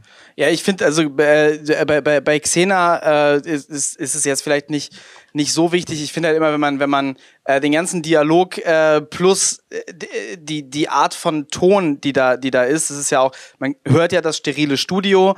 Ähm, dann, ich habe als Synchronsprecher relativ viel gearbeitet. Äh, es ist nicht die oberste Priorität, die man dabei hat, ähm, das total gut zu spielen. Geht gar nicht. Man muss das in Halbsätzen machen. Es muss auf die Lippenbewegungen passen. Es entsteht diese klassische Synchronsprecherpause, so, wo man dann zum Beispiel sagt, du bist ein sehr guter Typ Typ, den ich mag. Ähm, und und, und all, all diese Sachen kommen da rein, dass das äh, tatsächlich äh, in irgendeinem Sinne gutes Schauspiel da gar nicht mehr möglich ist. Äh, weshalb ich immer schön finde bei Sachen, wo es um gutes Schauspiel geht oder wenn man über Schauspiel reden möchte, ähm, wenn man es sich dann auch anguckt oder gerade auch halt Dialog. Der Dialog ist ja auch nicht wirklich äh, als eine eins zu eins Übersetzung geschrieben, sondern da geht es auch um Lippensynchronität, darum, dass das Timing passt. Ähm, Humor geht sowieso verloren. Äh, also, also ähm, wenn es nicht Xena wäre und es meiner Meinung nach aktuell hauptsächlich um die Kämpfe gehen würde, dann, dann wäre das, äh, dann wär das ein anderes Gespräch. Aber genau, nee, ich wollte nur sagen, ich finde cool, dass wir da, ähm, ich, ich, ich, will unseren Podcast loben und sagen, dass wir viel abdecken. Ja, aber das war mir auch wichtig. Also wie gesagt, ich finde, die deutsche Fassung äh, gehört zur deutschsprachigen Fan-Community auf jeden Fall dazu. Und deswegen ist es ja auch spannend, dass ihr die englische Fassung euch anguckt, weil dann können wir sicherlich ähm, auf unserer Reise äh, mal das eine oder andere vergleichen. Und ähm, wenn euch was auffällt oder wenn euch irgendwelche Begrifflichkeiten auffallen, kann ich ja mal gucken, ob mir die vielleicht auch aufgefallen sind oder umgekehrt. Und das ist natürlich dann auch ganz interessant, weil wir können ja nur getrennt gucken. Irgendwann können wir sicherlich auch mal, wenn Corona dann mal vorbei ist, mal Xena Halloween Extravaganza 2021. Genau, dass man halt wirklich, dass man aber auch wirklich mal ähm, einen Tag macht, wo man vielleicht wirklich die Folgen dann ganz schlimm auf Englisch und auf Deutsch guckt oder sowas, um einfach dann mal auch vielleicht im selben Raum aufnehmen zu können. Aber das äh, steht im Moment noch ein bisschen in den Sternen. Ja, ähm, Genau, was ich noch ganz kurz sagen möchte, weil ihr gerade wieder so schön ruhig seid und ich meine Gunst der Sekunde nutze, äh, was ich cool fand, der Cast wirkt total divers. Also ähm, das ist mir auch bei Herkules aufgefallen, der äh, Draco zum Beispiel der war, oder Draco, Draco war halt auch, er hatte eine dunklere Hautfarbe und ähm, auch so zwischendrin mal in der Armee ist einfach mal jemand, der vielleicht eher so ein, ähm, ein südländischerer Typ ist. Dann sind natürlich wieder voll die Amerikaner mit drin, irgendwie die, die Blonde Beach Boys. Das ist natürlich dann, wird dann immer so ein bisschen nervig. Aber ich finde, dass äh, der Cast wirklich die haben sich echt ähm, Mühe gegeben, wahrscheinlich auch, weil es in Neuseeland ist und weil sie dann vielleicht auch viele von aus Neuseeland besetzt haben, ähm, die ja dann vielleicht auch so ein bisschen asiatisch eher geprägt sind. Da bin ich jetzt aber auch nicht der Experte. Aber jedenfalls ist es mir positiv aufgefallen, dass in einer 90er-Jahre-Serie der Cast so unaufgeregt divers ist. Es gibt eine Folge, wo ein angeblich arabischer Charakter braun angemalt ist. Oh. Naja, aber das in der ersten Folge stimmt das, äh, stimmt Okay. das wirklich sehr. Darüber aber, sprechen wir dann wohl noch in dieser anderen. Ihr habt einfach schon viel zu weit vorausgeguckt. Ich merke das schon. aber ich finde, äh, wo du das sagst mit dem unaufgeregt divers, das, das passt halt so mit rein zu dem, wo ich finde, dass es halt schön unaufgeregt feministisch ist. Ähm, also die machen schon vom Instinkt her viel richtig. So, Nissan, wir haben Notizen. Geh mal weiter im Text. Wir sind schon alle unsere Notizen tatsächlich durchgegangen. Das ist, ähm, ist irgendwie so entstanden. Vielleicht können wir noch mal über die äh, Mythologien reden, ähm, weil in jeder Folge werden ja äh, tauchen ja verschiedene äh, griechische also Charaktere von griechischen Mythologien auf und das äh, darüber haben wir auch schon geredet, dass das ganz geil ist. Ähm, es gibt in der Szene, wo, Gab wo Gabriella wieder ihre Überredungskünste äh, äh, ausprobiert, aber diesmal scheitert, ähm, wo sie irgendwie erzählt, dass Ödipus ihr Vater ist. Ah, okay. Nicht? Nee. Nee, nee, nee, nee. Sie erzählt, dass irgendwer ihr Vater ist, der Pferde verkauft. Und der Typ sagt, da werden keine Pferde verkauft. Und dann sagt er, er kennt Ödipus. Und, und, und sie sagt, oh, erzähl mir über Ödipus. Hä? Bist du dir sicher? Ich dachte eher, dass sie Ödipus beschreibt und sagt, das ist mein Vater. Und er sagt, ich kenne Ödipus. Ich weiß, dass er nicht dein Vater ist. Nee, das wäre cool gewesen. Ähm, aber das war es nicht. Äh, Das ist so eine Sache, dass ich oft mache, dass ich mir manchmal Sachen umschreibe in meinem Kopf und mich falsch daran erinnere. Ja, nee, er hat, äh, sie, sie, sie, sie hat gesagt, glaube ich, mein, mein, mein Vater ist äh, der reichste Mann in bla bla bla, in der Stadt, wo er hin will. Und dann fragt er, ach so, ist es XY? Und dann äh, der, der, der Pferdehändler und dann sagt sie, ja, die besten Pferde aller Zeiten. Und dann sagt der Typ, haha, da gibt es gar keine Pferde, das ist eine Schafstadt. Ähm, ist nicht der beste Dialog.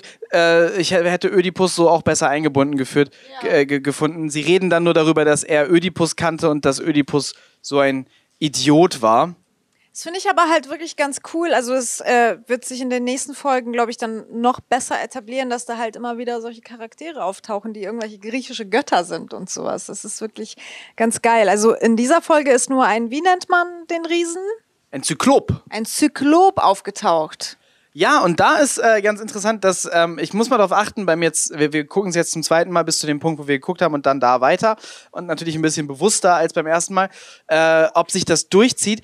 Xena ist ja äh, im Gegensatz zu Herkules und Johannes ein Charakter, nee, Joachim habe ich gesagt, ne? Im Gegensatz zu Herkules und Joachim ist äh, Xena ein Charakter, der in der griechischen Mythologie nicht auftaucht. Ähm, Sie wird hier aber viel als Ersatz für Charaktere benutzt. Äh, zum Beispiel wird sie irgendwo beschrieben, wird beschrieben, äh, das sagt das Kind am Anfang, Xena ist gekommen, ähm, auf einem, äh, auf, auf, auf einer brennenden Kutsche, irgendwie von Drachen gezogen und sie hat äh, Feuer gespuckt und bla bla bla was ein sehr ein Bild ist, was sehr ähnlich ist dem klassischen Medea-Bild ähm, aus dem aus der aus der antiken Tragödie aus dem Theaterstück äh, Medea, nachdem sie ihre Kinder erhängt hat und Jason geärgert hat und seine Frau und deren Vater getötet hat, haut ab auf einem äh, von Drachen gezogenen auf einer von Drachen gezogenen Kutsche. Wie heißt diese andere? Nicht Medea, sondern die andere, die auch aus dem Metamorphosen ist, die auch eigentlich wie so eine mordgierige Hure beschrieben wird, die auch so ein Monster ist und sowas. Du meinst Medusa? Ja! Medusa mit den, mit, den, mit den Schlangen auf dem Kopf. Aber die ist ganz tragisch, aber ja. Also irgendwer, ich weiß nicht, ob ich das nur wieder gelesen habe, aber irgendwer beschreibt sie auch mal irgendwie so wie eine schlecht gelaunte Harpie oder so. Und eine Harpie ist doch auch so ein Vogel, so ein Monstervogelwesen mit Frauengesicht oder irgend oder Irgend sowas. Also die einzige so ein, Quelle, aus der mir Harpien geläufig sind, ist das letzte Einhorn. Deshalb ähm, bin ich dazu mal still. Ja, ich bin auch gerade so ein bisschen bei Ronja Räubertochter, aber es gab doch, äh, ich glaube, es gab irgend, irgendwer hat sie mal so beschrieben wie so eine Harpie oder ja, Furie ist natürlich sind natürlich auch dann noch mal andere Gestalten, aber fand ich auch ganz äh, interessant. Also es gibt eben anscheinend äh, haben sie wirklich versucht, das auszumelken mit allen Bildern der äh, kriegshungrigen Frauen. Ja, aber äh, da, da fand ich auf jeden Fall total interessant, dass sie da, dass sie da äh, ne, Medea so angedeutet haben. Und dann äh, korrigiert mich, wenn ich falsch liege. Da muss vor allem Moritz mich korrigieren, weil ich glaube, Nisan, du hast es ebenso unaufmerksam geguckt wie ich. Ähm, der, der, der, der Zyklop ist ja erblindet worden. Sein eines Auge, was er hatte, das ist ja kaputt. Und, ähm, und ich glaube, er sagt, dass Xena das war. Ne? Ja, Deshalb genau. will er ja Rache ja. haben. Und das ist halt auch interessant, weil damit ist Xena ja hier so ein Ersatz für Odysseus, der ja derjenige ist, der den Zyklopen erblindet hat. Da gibt es ja die Geschichte, wo Odysseus mit seinen Männern in der Höhle von dem Zyklopen ist und der isst jeden Abend ein und Odysseus ähm, macht das Auge kaputt. Also da. Im Ähm, Deutschen hat sie ihn übrigens geblendet. ja, das habe ich mir gedacht. das Auge dann so verkrüppelt aussieht von nur geblendet werden, fand ich auch etwas. Nee, nee, merkwürdig. jemanden erblinden lassen äh, heißt immer jemanden blenden. Es ist ein irreführendes Wort. Macht man nicht mit Ach. Licht. Also du kannst jemandem die Augen ausstechen, dann hast du ihn geblendet. Ach was, das wusste ich tatsächlich noch nicht. Siehst du, lernt man sogar noch was über die deutsche Sprache. Voller Euphemismen. Ja gut, äh, ich bin, glaube ich, zu Ende mit allem, was ich sagen wollte. Ich glaube, ich auch. Ich habe tatsächlich, äh, während Moritz noch die Folgen von, von, Xe äh, von, von den die Herkules-Folgen über Xena erzählt hat, bin ich ja immer wieder reingejumpt und habe da schon die ganzen Sachen zum Piloten gesagt, die ich eigentlich sagen wollte. Aber das ist schön, dass, dass wir uns doch gegenseitig so zuhören und darauf Ja. reagieren und das nicht so abgehakt machen. Und ich freue mich auch schon auf die nächsten Folgen, weil ich glaube, da können wir bestimmt noch ganz viel ergänzen, was uns noch einfällt zu den Charakteren und so. Also es ist auch keine kurze Folge. Ich finde krass, wie ergiebig ähm, das jetzt schon ist. Ähm, ja, und freue mich dann auf die nächsten Folgen. Freue mich ähm, auf euch da draußen an den Empfangsgeräten, an den Podcast-Apps. Äh, euch möchte ich gerne an dieser Stelle noch einmal bitten, äh, wenn ihr zum Beispiel auf iTunes äh, Podcasts hört, da kann man Reviews schreiben, da kann man Rezensionen geben. Und das hilft uns wirklich. Das macht, dass wir mehr Leuten angezeigt und vorgeschlagen werden. Dann hören das hier mehr Leute. Und dann, ähm, hint, hint, wird es regelmäßiger erscheinen. Also schreibt mal ähm, Rezensionen, wenn es euch gefällt und wenn ihr wollt, dass wir das ähm, lange Zeit weitermachen. Ich denke, eine Weile werden wir das machen, egal was. Ähm, aber mehr Rezensionen machen natürlich mehr Euphorie und dann wird's geiler. Ja, wir würden uns sehr freuen. Ähm, schreibt uns auf Instagram und an allen anderen off Kana äh, offenen Kanälen, an allen anderen Kanälen, wo ihr uns erreichen könnt. Ähm, ja, wenn ihr Fragen habt, wenn ihr irgendwie möchtet, dass wir nochmal irgendwas erwähnen, wenn wir irgendwas vergessen haben, meldet euch einfach bei uns und wir versuchen das mit äh, reinzubringen. Hört auch unseren anderen Podcast, Pitchcock, und äh, abonniert diesen äh, Podcast-Kanal. Hier kommen in Zukunft noch einige andere interessante Formate, die wir geplant haben, die ich jetzt noch nicht anteaser, weil wir haben die Pilotfolgen davon nicht aufgenommen. Aber äh, wir, wir, wir sind diese Woche dabei. Wir starten jetzt lauter Formate, weil es ist Lockdown und was soll man machen außer Und Podcast? keine Sorge, ich bin nicht immer dabei. Ja, aber oft. Äh, ja, nee. Ähm, genau. Äh, ich bin auf Instagram zu finden und am besten anzuschreiben äh, la, at Lars Henriks OF, Lars Henriks off. Ich bin äh, Moritz Mutzmann bei Instagram. Da findet ihr mich auch. Ich bin Super Nissan bei Instagram. Wunderbar. Vielen Dank fürs Zuhören. Tschüssi. Tschüss. Tschüss.